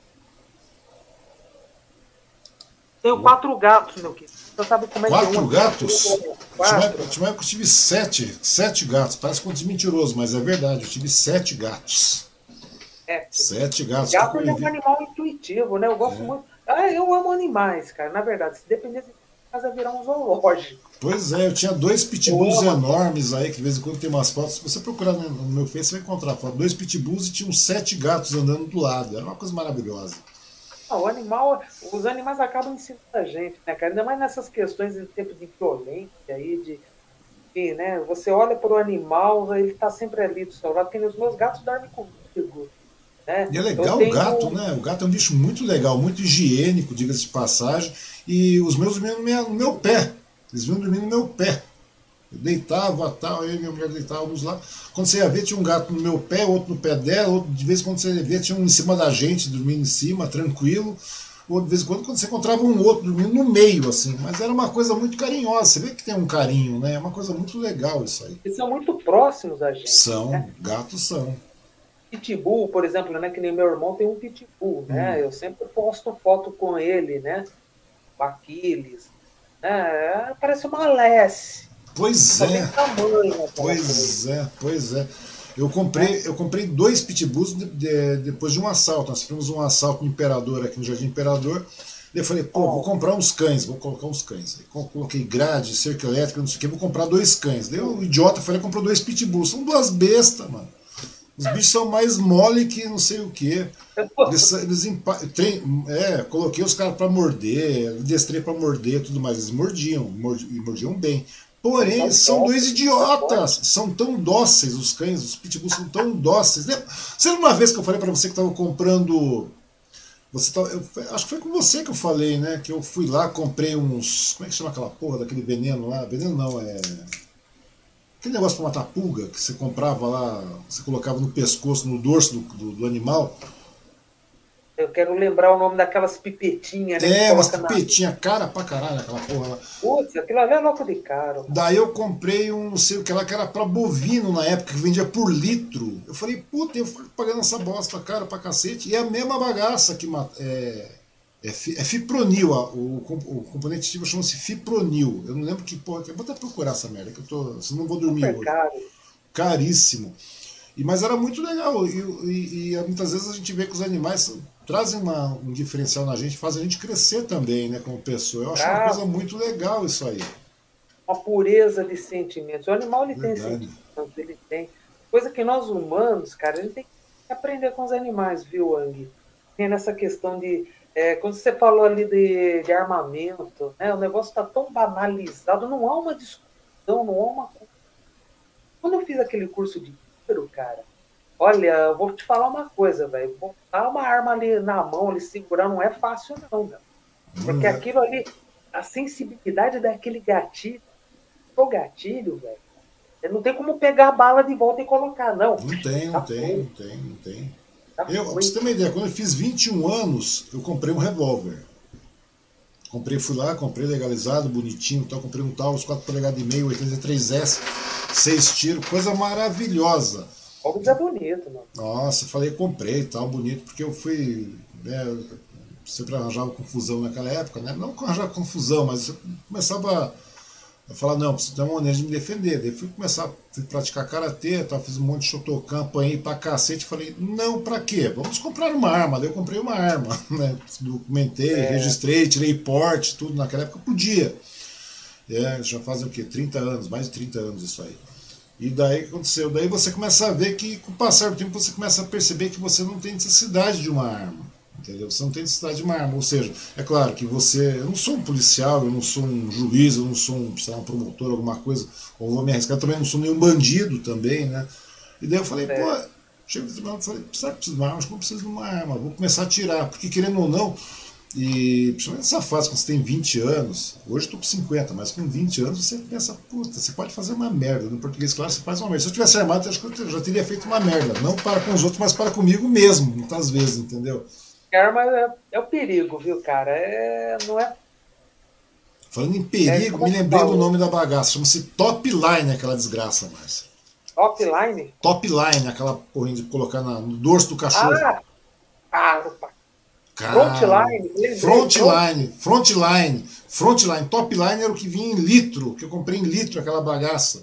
Imunizava meus cachorros de porrada por um quarto do preço. Eu falava, cacete, velho. Ah, mas isso é para tocar em boi. Eu falei, mas é a mesma propriedade, velho. Ah, mas tem que aumentar. Não tem problema, meu. Põe duas pipetinhas de top line, corresponde a uma pipetinha aqui. Muda a concentração. Eu falava, puta. Mas os bolsos depois, meu amigo do céu, era fogo. Também tem aquela pipeta lá, é advocate também. Também. Esse que eu passei. Mas, cara, uma bisnaguinha, fechei. Pois é, uma porrinha, uma punhetinha desse tamanho, custa uma fortuna. Então, pois é, pois é, mas compra, é top line, compra top line. Top line é legal. Ah, você, você, imuniza todo mundo e deve ser tipo, sei lá, sei lá, sai um litro por 100 pau, uma coisa assim. Você imuniza bonitinho e tal, tem uma proporção bonitinha que você coloca lá e fica uma beleza, meu, funciona essa bagaça, acaba mesmo. Isso, e sem contar, é, sem contar as vezes que que, que daí você vai. É a Mitraz também, que eu utilizei bastante. Você, quando você começa a bater papo sem pauta, é uma, é uma zona. É diferente de você ficar conversando num, num programa que nem Hoje no Mar. No Hoje no Mar é aquela perguntinha sequenciada, bonitinha, ou suas considerações finais, aquela coisa toda. Nesse meio tempo, não. Teve uma conversa, mas estava conversando com um camarada, ficamos três horas conversando aqui. Um camarada meu que é mágico. Né? Ele fez até uns é. trabalhos com Tiro Lipa, né? aquele programa, aquele filme, aquele filme Os Parsas e tudo mais. Sei que nós começamos a conversar bastante a respeito de vários assuntos. Daqui a pouco está discutindo sobre o preço do quiabo, que também, diga-se passagem, está um absurdo, né? Fui ver, estava 29 reais o quilo de quiabo. E você vê, quando o assunto é sem pauta é muito legal, mano. Você vai conversando sem. Não, tudo bem, cara. A gente tá falando tanta coisa aqui, rapaz. Você Foi... quiabo, a abobrinha que disparou aí. É, mas é verdade. É verdade. Você vê, a gente tá falando de jornalismo, daqui a pouco tá falando de top line. Olha que coisa maravilhosa, né? Isso que é o mais legal de tudo. E o legal é que, vai, querendo ou não, você acaba aproveitando esse tipo de conteúdo no futuro. Né? Alguém vai ver esse negócio e vai falar, pô, o negócio funciona. As vidas, sabe? Eu acho que serve como, como norte para muitas pessoas, porque muitas pessoas estão perdidas. A grande verdade é essa. Entendeu? De uma maneira suave, leve, você acaba levando um determinado tipo de informação para essas pessoas, né? É, a gente tem é o seguinte, planeta aí que é, durante 24 horas está rodando, é, não para de rodar durante 360 ao ano. É muita coisa. Fatos acontecem, muita informação. E a gente fica, tem hora que até eu fico perdido no meio tudo isso, cara. Eu fico pensando, falei, meu, peraí, que direção? Que é legal, o que não é? Aí que entra essa questão aí de, entre os fatores como bom senso, observação, sabe? Você vê, peraí, o que é útil para minha vida e o que não é? De forma que eu posso aproveitar isso e, meu, isso aqui, pô, eu vou descartar de vez que não vai ser importante. Então, muitos não têm essa visão, cara. Acaba muitas vezes querendo abraçar tudo e acaba se perdendo, sabe? Quando, por exemplo, no mercado de trabalho, né? É, ainda mais que nem no meu caso aí na pandemia, aí, o que, que sabe, quando as portas se fecharam para mim, pô, partia para o home office aí, com produção de conteúdo, esse, essa seara aí tudo, houve essa oportunidade de iniciar o meu estágio no mercado imobiliário. Então, são, é muita coisa. Eu nem imaginava, cara, eu nunca ia imaginar que, porque futuramente eu vou ser corretora, tá? Vou ter aí o meu SBT. Né? Mas eu nunca imaginava na minha vida que eu fosse essa. Imaginava que pô, vou ser eternamente jornalista. Não, eu, eu acho que o jornalismo, né, a, a, a sua formação como jornalista, só vai trazer benefício no mercado imobiliário. A grande verdade é essa. Porque da mesma maneira que a gente vê o jornalismo rolando hoje de uma maneira totalmente errônea, o mercado imobiliário está da mesma forma. Então, ou seja, tem que, ter, tem que ter norteamento nisso aí, né, Márcio? Tem, tem. Então veio tudo. Olha só como é que é a vida da gente, a minha vida aí, cara, ela deu uma volta muito louca, né? Então, eu vou ter aí a oportunidade de unir aí duas, dois trabalhos que eu amo muito, que eu estou amando muito, que são o jornalismo né, e o mercado imobiliário. E unir o útil, agradável, agradável ao útil. É verdade. É? Porque querendo toda a técnica jornalista, pode empregar também nesse novo mercado que você está entrando. Tudo. Mas acima de tudo, cara, você não. Sabe, o segredo para você poder trabalhar tudo isso legal tá? é o fator empatia, você ter a sensibilidade, tá? você ter uma visão ampla, não ter a sua visão, mas, pô, peraí, esse, quem é o público que vou trabalhar? O que eu vou oferecer? Eu vou informar? O que, que esse público é, não, é só, é, não é só empatia também, né? É honestidade que o jornalismo traz, né? O jornalismo de verdade Isso. traz. Uma coisa que eu amo no jornalismo, cara, que eu vejo que infelizmente hoje perdeu-se muito, tá? Seu caráter prestador de serviço. Verdade. Verdade. Sabe? É, é muito bacana, cara, quando alguém te procura, fala assim, meu, aquela informação que você publicou, falou, putz, me ajudou numa hora que eu estava precisando, sabe? Então, eu já tive muitos feedbacks disso, sabe, o uhum. E, cara, eu vejo que atuando aí no mercado imobiliário, tá, lá na frente eu vou conseguir, sabe, desenvolver esse trabalho com maestria, com muita dedicação e com muito amor, porque eu amo comunicação. Uhum. Eu amo essa pegada de trabalhar com o público, eu amo. Não, e o legal de ser da prestação de serviço, dessa honestidade que eu te falei, é porque dessa forma você. Que eu, tem comunicação, existe jornalismo impetrado no meio aí, e aquele jornalismo honesto, né? Porque hoje é aquela coisa. Hoje muitas pessoas fazem jornalismo ou se comunicam em prol de benefício, é, é, no seu próprio benefício, né? Olhando para o seu umbigo, aquela coisa, né? A gente está vendo isso direto acontecendo hoje, a gente vê tanta coisa fraudulenta, tanta coisa falsificada. Isso existe no mercado imobiliário, existe em todos os segmentos também.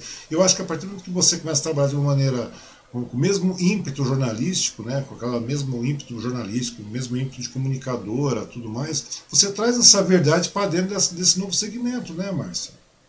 Exato, verdade e utilidade, né, cara? Porque hoje você vê cada futilidade, hoje, por isso que eu usei aquela expressão no começo da nossa conversa, né, o jornalixo, porque você vê tanta coisa, você fala assim, meu, para que postar esse tipo de assunto? Não tem outro assunto, até aqui mesmo na nossa região, viu, Andy? Uhum. Poxa vida, é, cara, eu vejo notícias aqui, fatos acontecendo aqui ao meu redor, sabe? Mas são mal explorados pela mídia aqui, e da nossa, aqui da minha cidade mesmo, cara. Eu não vou falar nomes aqui por uma questão de ética. Uhum. Mas até minha mãe fala que, pô, caramba, cadê notícia aqui da nossa cidade? Sempre é, trabalhei ao longo da minha vida né, no, minha carreira jornalística, onde a prioridade eram os assuntos locais. Sim, claro. A não ser que tivesse alguma, pô, dependendo do assunto, fato extraordinário que aconteceu lá no outro lado da região, lá outra, era uma coisa. A prioridade eram os assuntos locais. Eu fico triste de ver que, pô, ainda mais aqui no bairro onde eu moro, cara, pô, tanto assunto a ser explorado, na verdade é ignorado. Sim.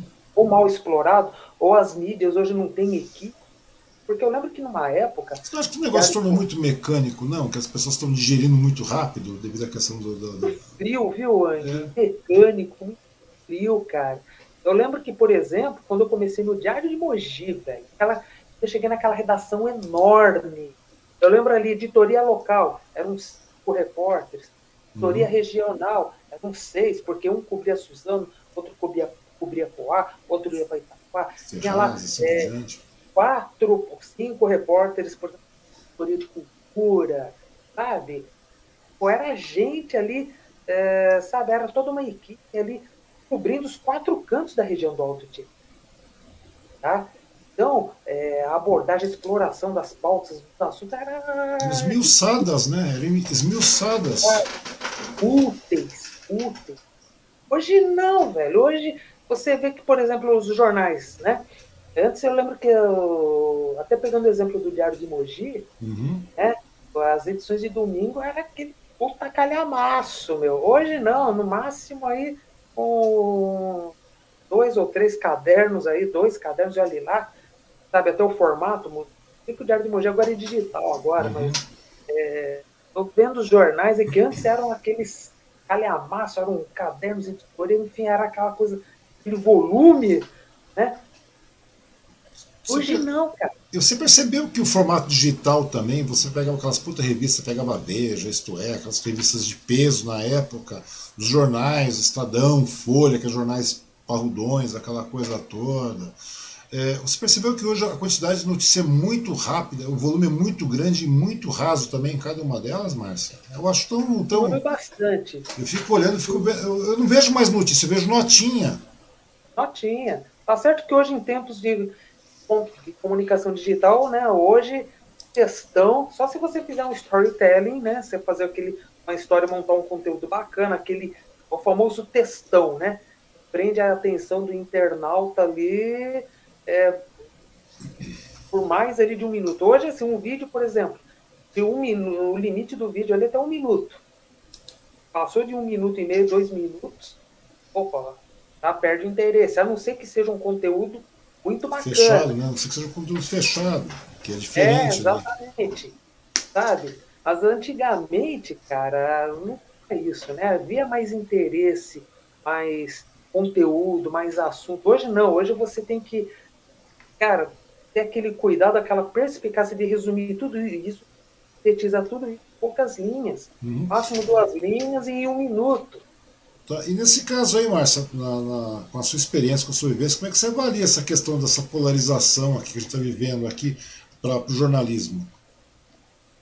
Porque hoje Desculpa, é, essa polarização, essa polarização, a polarização política que a gente está vivendo. Aí você está comigo, você está contra mim, e daí como é que você avalia o jornalismo em cima disso? Porque agora a gente vive em cima de um monte de coisa. Essa, essa, essa, a situação da, da, dos conteúdos serem tão rasos, tão curtos assim, dá muita margem para notícia falsificada, notícia fraudulenta. Ou seja, você não tem informação, você passa a ter muita desinformação nesse meio tempo. Né? Você não sabe como é essa. Para ter uma ideia, eu estava falando sobre o conteúdo da, da, das vítimas de Covid. Nós tivemos um número de óbitos de Covid de 500 pessoas, por aí 487 pessoas, que é um número bastante grande nesse período. Daí chegou uma senhora para mim aí, que eu nem a conheço, diga-se passagem, só conheço no Facebook, lá de escrever. Falei, comentou, é, porque são. Como é que chama? São jornais de militantes. Eu falei, mas, pô, é notícia, é uma notícia esmiuçada. O cara mostrou, etc, tal e tal e tal. E tal. Daí eu comecei a olhar e falei, pô, mas como é, que, como é que pode chegar nesse ponto? Porque as pessoas parece que se acostumaram a não ler, né? Ou ler de maneira tão rasa. A partir do momento que você não tem conteúdo, você está. as pessoas estão passíveis a receber notícia falsificada, uma notícia fraudulenta. Isso é, é... As pessoas, cara, elas não refletem, né? É aí que tá, né, cara? Elas já julgam ali já no primeiro impacto, né? É, elas não buscam o entendimento é interpretar, entender, peraí, que, que recado é esse que ele. Né, o que quer dizer essa notícia? Né? Pô, cadê o outro lado? O outro lado foi ouvido ou não? Né? Então perdeu-se a imparcialidade. Pois né? é. Hoje o negócio está muito parcial e crachado, né, cara? Você falou dessa questão da polarização política. Né? Isso sempre teve, viu, cara? Eu lembro que jornais aí é, a gente tinha que tomar o máximo de cuidado, mais na época que eu fazia política. Uhum. É, se envolvesse algum figurão, opa, cuidado, não sei se vai Apura, né? Parada né? É, então, é, você acaba, acaba ficando amarrada ali, então não tinha aquela liberdade, nunca teve essa coisa, ah, imprensa livre. Meu, isso aí é pura falação, cara. Pura falação, tá? A imprensa é independente, não, não é. Ela é dependente daquele que paga o anúncio, daquele que deta a verba ali no jornal ali para o jornal se manter e conseguir pagar seus funcionários, tá? Essa é a verdade nua e crua. Tá? Então você não vai falar mal de quem lhe traz o pão. então, não, é... é... verdade, mas em algumas situações hoje, mas algumas coisas são, são pontuais, são, são fatos realmente, mas as pessoas parecem que não acreditam mais, né? Você percebeu como é que está o negócio? Hoje parece que tem uma demonização com relação à imprensa, né? É uma coisa absurda que a gente está vivenciando. Eu fico vendo isso aí, né? E isso aí acaba dando, dando margem para todo esse tipo de problema que a gente está vivenciando no Brasil, né? E é o tipo da coisa que não, não fica só no jornalismo, porque, ah, vai no jornalismo notícia fraudulenta, beleza. Daqui a pouco a gente está falando de mercado imobiliário, não tem, mas fala, não tem nada a ver uma coisa com outra. Tem, porque na realidade a gente vê muita coisa errada acontecendo nesses, em todo e qualquer mercado. O mercado imobiliário também não é diferente. Ou seja, a partir do momento que você começa a expor, que você começa a vender de maneira correta, que você começa a mostrar, que você começa a ser honesta, você não acha que nesse momento que a gente está vivenciando é uma questão de você quebrar alguns paradigmas e começar a criar essa cultura da informação novamente? Principalmente nesse mercado que você está entrando agora? Porque, meu, você vai pegar cada buraco para resolver aí, cada bucha, porque o mercado já está viciado. Bastante. Vai ser muito trabalho, viu, Ani? Não vai ser fácil mesmo. Tá? Tudo vai ser uma questão, cara. Né? É, como eu te falei na questão de. Tudo é uma questão de você observar dar cada caso, ainda mais aí no mercado imobiliário. Exige, tem exigido muita observação, muita atenção, a cautela, divulgação de informações, né? É, eu acho que é aquela coisa, cara, tudo de você, antes de mais nada, tá? É, se preocupar no que, que você vai transmitir. Eu vou ter essa missão à frente. Cuidado de selecionar o que falar, porque nem tudo você pode falar. Nem tudo, porque o público, ainda mais é um público leigo, né? Você tem que saber como falar. Como é que eu vou falar, por exemplo, de juros? Como é que eu vou falar de taxas? Para quem, por exemplo, ali, pô, é de renda. É, tem aqueles que são bem informados, viu? A gente não pode generalizar. O que eu quero te falar é o seguinte, cara. É, a gente tem que ter esse cuidado de como, não do, sabe assim, de como você vai transmitir a informação de forma clara, que ela possa ser compreendida porque não adianta nada eu falar, por exemplo, tá? É, de juros, ah, que ah, no, pai, vou vender um imóvel, né? Mas vamos dizer, vamos pegar um exemplo aí, um Casa Verde é, Amarela. Tem, é, tem os trâmites legais também, todos os trâmites tem legais. Todo um processo. Tem todo aquele processo legal para você fazer uma aquisição.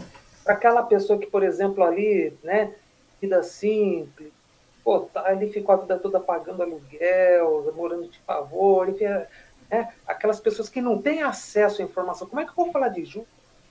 Então, enfim, fala todo o economês, vamos dizer assim, uhum. entendeu? É, e aquela pessoa vai ficar olhando para mim e falar assim: Meu, o que, que essa maluca tá falando? Eu quero uma casa para morar. Pois é, pois é, pois é. Mas é que tá o detalhe, né? A gente tem que ser. Mas essas informações que realmente você, no final você tem que acabar passando para esse consumidor, Sim. né? Seja por Tem que ter toda aquela. É, aquele cuidado de todo aquele trabalho de como que você vai transmitir, tá? de como falar de maneira compreensível.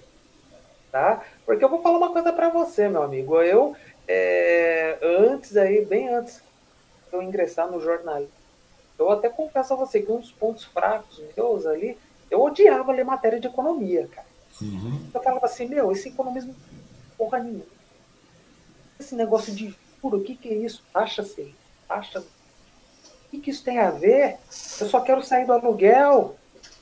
Né? O que, que isso vai agregar na minha vida? Isso causa um impacto profundo na vida de quem está fazendo o um negócio. Mas aí é que, cara, todo esse meu trabalho, essa minha missão à frente vai ser trabalhar tudo isso. Como transmitir todo esse contexto numa forma clara. Claro que hoje, nos tempos de internet, tá, o pessoal não lê textão, não. A não ser que você esteja xingando alguém. Quando o pessoal vê lá textão, eba, tem xingamento, tem barraco, aí tá.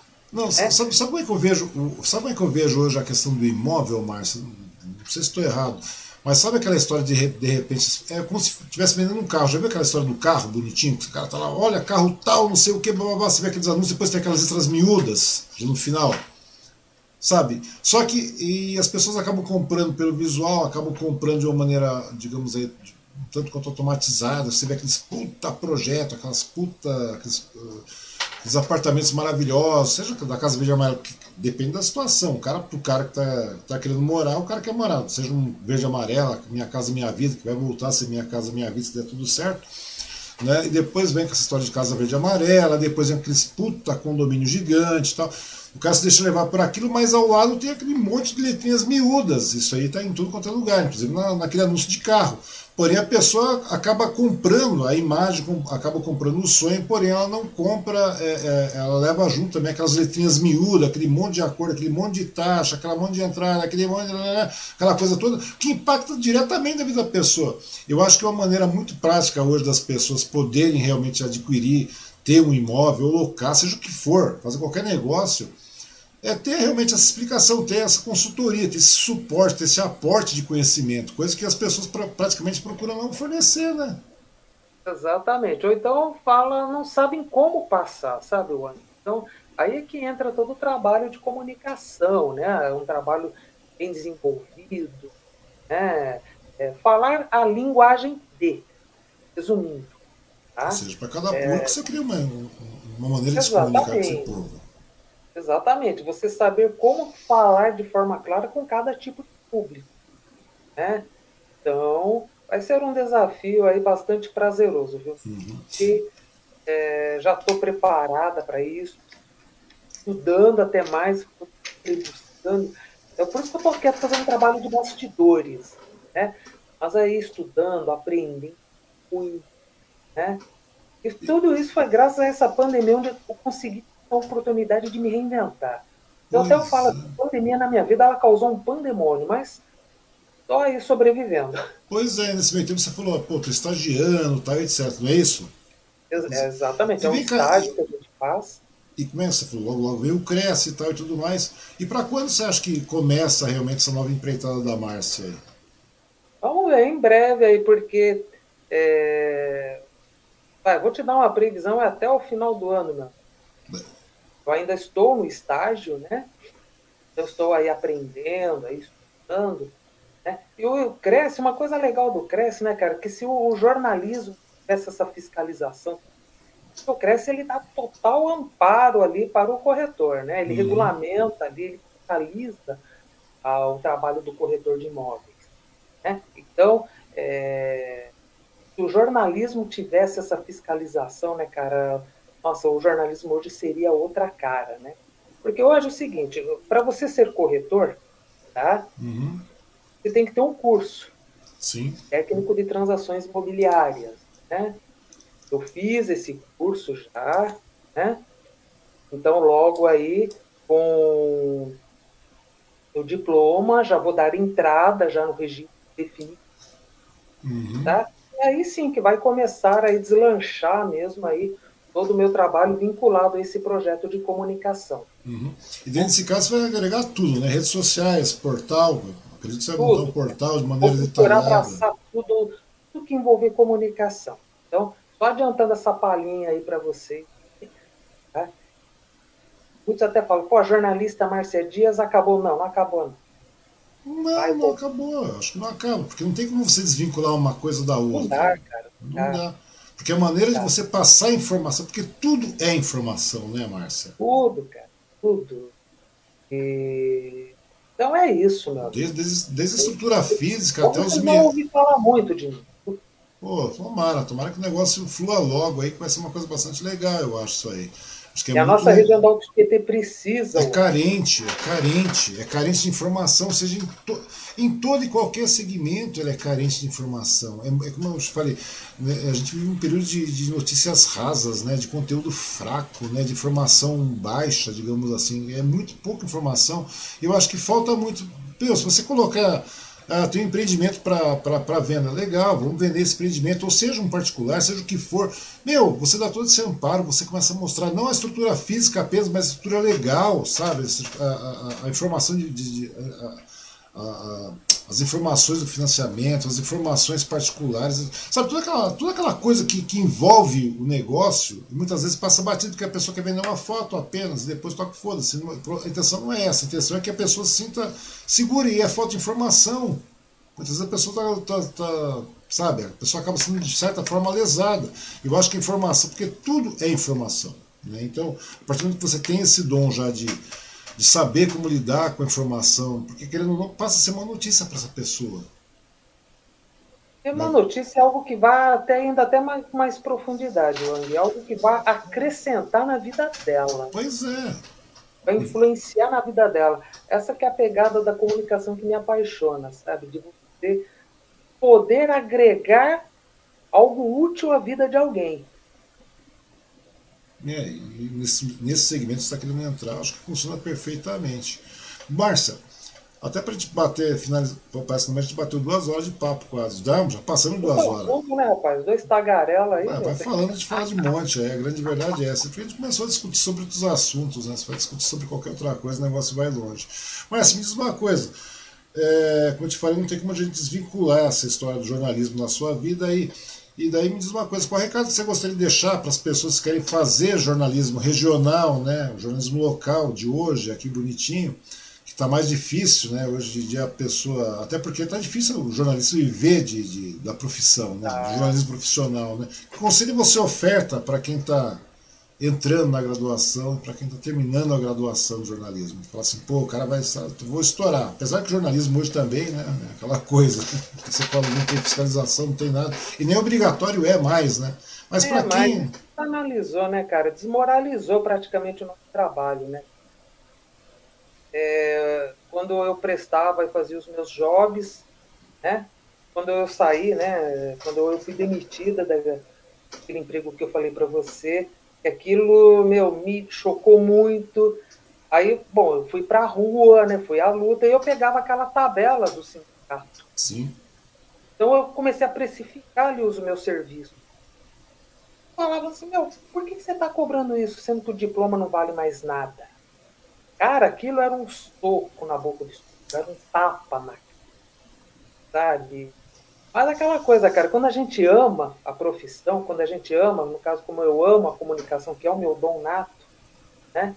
É, você procura, sabe, você leva aquilo como uma lição. Você, espera aí, essas pessoas para querer precificar o meu trabalho. Sabe? E revoltava, mas ao mesmo tempo já ia me preparando, né? É, para novas empreitadas. E o que eu tenho a dizer é o seguinte: a desvalorização, concluindo, ela sempre existiu, sempre vai ter, sempre vai ter, ainda mais aí com essa questão do diploma, Wang. Não é que um diploma faz ali um bom profissional, não. O que faz um bom profissional, primeiro, é ele, é o dom dele, é dedicado ao trabalho dele. Porém, para uma questão de trabalhos, para você colocar preços, enfim, o diploma ele ajuda nessa hora. Você tem uma sua profissão, que nem advogado, por exemplo, ele tem diploma, informação, ele tem a tabela dos honorários dele que ele tem que seguir. Uhum. Tá? Por que não ser assim também na profissão de jornalista? Né? Mas infelizmente não é esse cenário que a gente vê hoje, pelo contrário, é o cenário da desvalorização. Mas como eu amo o que eu faço, eu tenho que batalhar, não lamentar. Né? Então o que, eu tenho a dizer é o seguinte, tá? para quem quer entrar no mercado hoje, pô, sente vontade, enfim, o coração bate forte. Quando o coração bate forte, é a vocação, né? Tá? Então, o conselho que eu dou é seguinte: trabalhe com o coração. Sente vontade, gosta, eu, vá fundo. Só que procure ser o melhor, ser sempre o melhor de si. Lembrando que comunicação, para você trabalhar no mercado de comunicação, é você é você dar oi a Deus e olhar para o diabo. E a imparcialidade hoje, infelizmente, tá? Por isso que a nossa profissão de jornalismo né, é, acaba sendo desvalorizada, rotulada, tá? escrachada, motivo sendo deboche. Cara, eu fico revoltado quando vejo a minha profissão sendo abacalhada, achincalhada, até mesmo por profissionais do meio. Tá? Do meio, é revoltante mas a comunicação não para, ué. O planeta continua rodando, como eu falo, é, durante 24 horas, aí aos 365 dias por ano. As informações continuam acontecendo, a gente tem que se comunicar. E é como, trabalho de comunicação não para, não tem como parar. A gente tem que sobreviver em meio a essa seara, a gente tem que tocar o barco. Claro, que nem eu tenho os meus princípios comigo, da imparcialidade, tá? da empatia, da humanização. Precisamos ser mais próximos, né? como comunicadores, até mesmo como pessoa, né? Mas, pai, falando em comunicação e jornalismo, falta muito essa coisa, esse lado, essa pegada humanizada. Não essa coisa dramática. Pelo amor de Deus. Acho que a gente, nós temos que divulgar, sim, os fatos. Com cuidado. Tá? E principalmente com respeito para quem a gente quer transmitir informação. Uhum. Diz uma coisa, só para fechar a nossa conversa. Você acha que existe jornalismo isento de opinião, Márcia? Jornalismo isento? É, ou você acha que. Porque tem aquela questão, né? O que, que vem a distinguir um profissional, um jornalista em essa conjuntura toda, né? Que hoje em dia todo mundo produz conteúdo e emite opinião, correto? Você acha que existe jornalismo isento de opinião? Ou você acha não, que. Jornalismo... Desculpa, é, eu te cortei. Não, não. Pode, pode. É, a pergunta é essa mesmo. Você acha que existe jornalismo isento de opinião? Ou não, o jornalismo. A opinião ela tem que ter, cara. O jornalismo opinativo tem que ter. Ele, porque ele tem essa pegada da prestação de serviço, mas ele também tem esse lado construtor de opiniões, esse lado que conduz as pessoas a refletir. Né? Então ele tem que sim, ele tem que se posicionar, ele tem que ser crítico de maneira imparcial.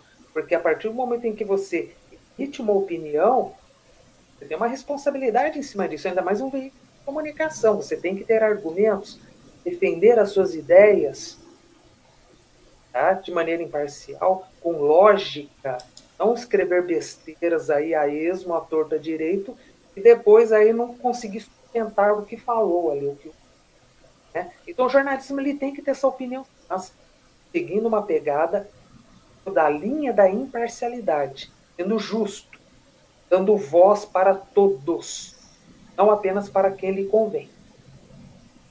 Perfeito. Dona Márcia Dias, Dona Márcia Regina Dias, né? Ou a conhecida Márcia Guerreira Dias. Márcia, de verdade mesmo, muito obrigado pelo seu tempo. Achei uma conversa muito oh, legal. Espero que você volte logo com, com a Márcia agora também, né? A produtora de conteúdo no mercado imobiliário, que eu acho que é uma questão de tamanha importância na região, porque não tem. Eu acho que se você começar a investir dessa maneira, você não, não fica apenas na região, não. O negócio vai longe. Porque na realidade o mercado se abre, né? E você, pelo caminho que você quer tomar, que você quer se ingrar aí, usando as mídias sociais, usando a internet, usando um jornalismo sério, né? Que é aquela velha coisa de você poder comunicar as informações de maneira correta eu acho que você não fica presa a Mogi região, não. Você vai longe, hein, Márcia? Pô, cara, eu me sinto abençoado pelas suas palavras aí. É verdade, é verdade. é porque a simpatia, a empatia você já tem, né? O conteúdo você Obrigado. já tem. E o interesse, que é uma coisa né, que falta muito nos dias atuais, nos profissionais, a gente vê em todos os segmentos, eu já verifico que você tem também, né? E você é uma pessoa que não se deixa bater, você é uma pessoa criativa, polivalente, né? A grande verdade é essa. Eu falei, meu, Nada. eu vejo você vira e mexe, ah, pô, vamos tentar isso, vamos para cima, vamos de novo, e vamos, e vamos, e vamos. E não desanimar, né? Eu acho que é muito legal isso aí. Não podemos parar não, meu amigo. Não parar não. Temos que ir na força e com fé, a força que nos mantém em pé, meu amigo. Pois é, Márcia Dias. Márcia, de novo, meu muito obrigado pelo seu tempo, meu muito obrigado pela sua disponibilidade de bater um papo aqui. Fazia tempo que eu queria bater um papo, já estava na lista. Agradeço de verdade mesmo, Márcia. Eu que agradeço aí, Wang, pela honra aí, meu querido. Tá bom?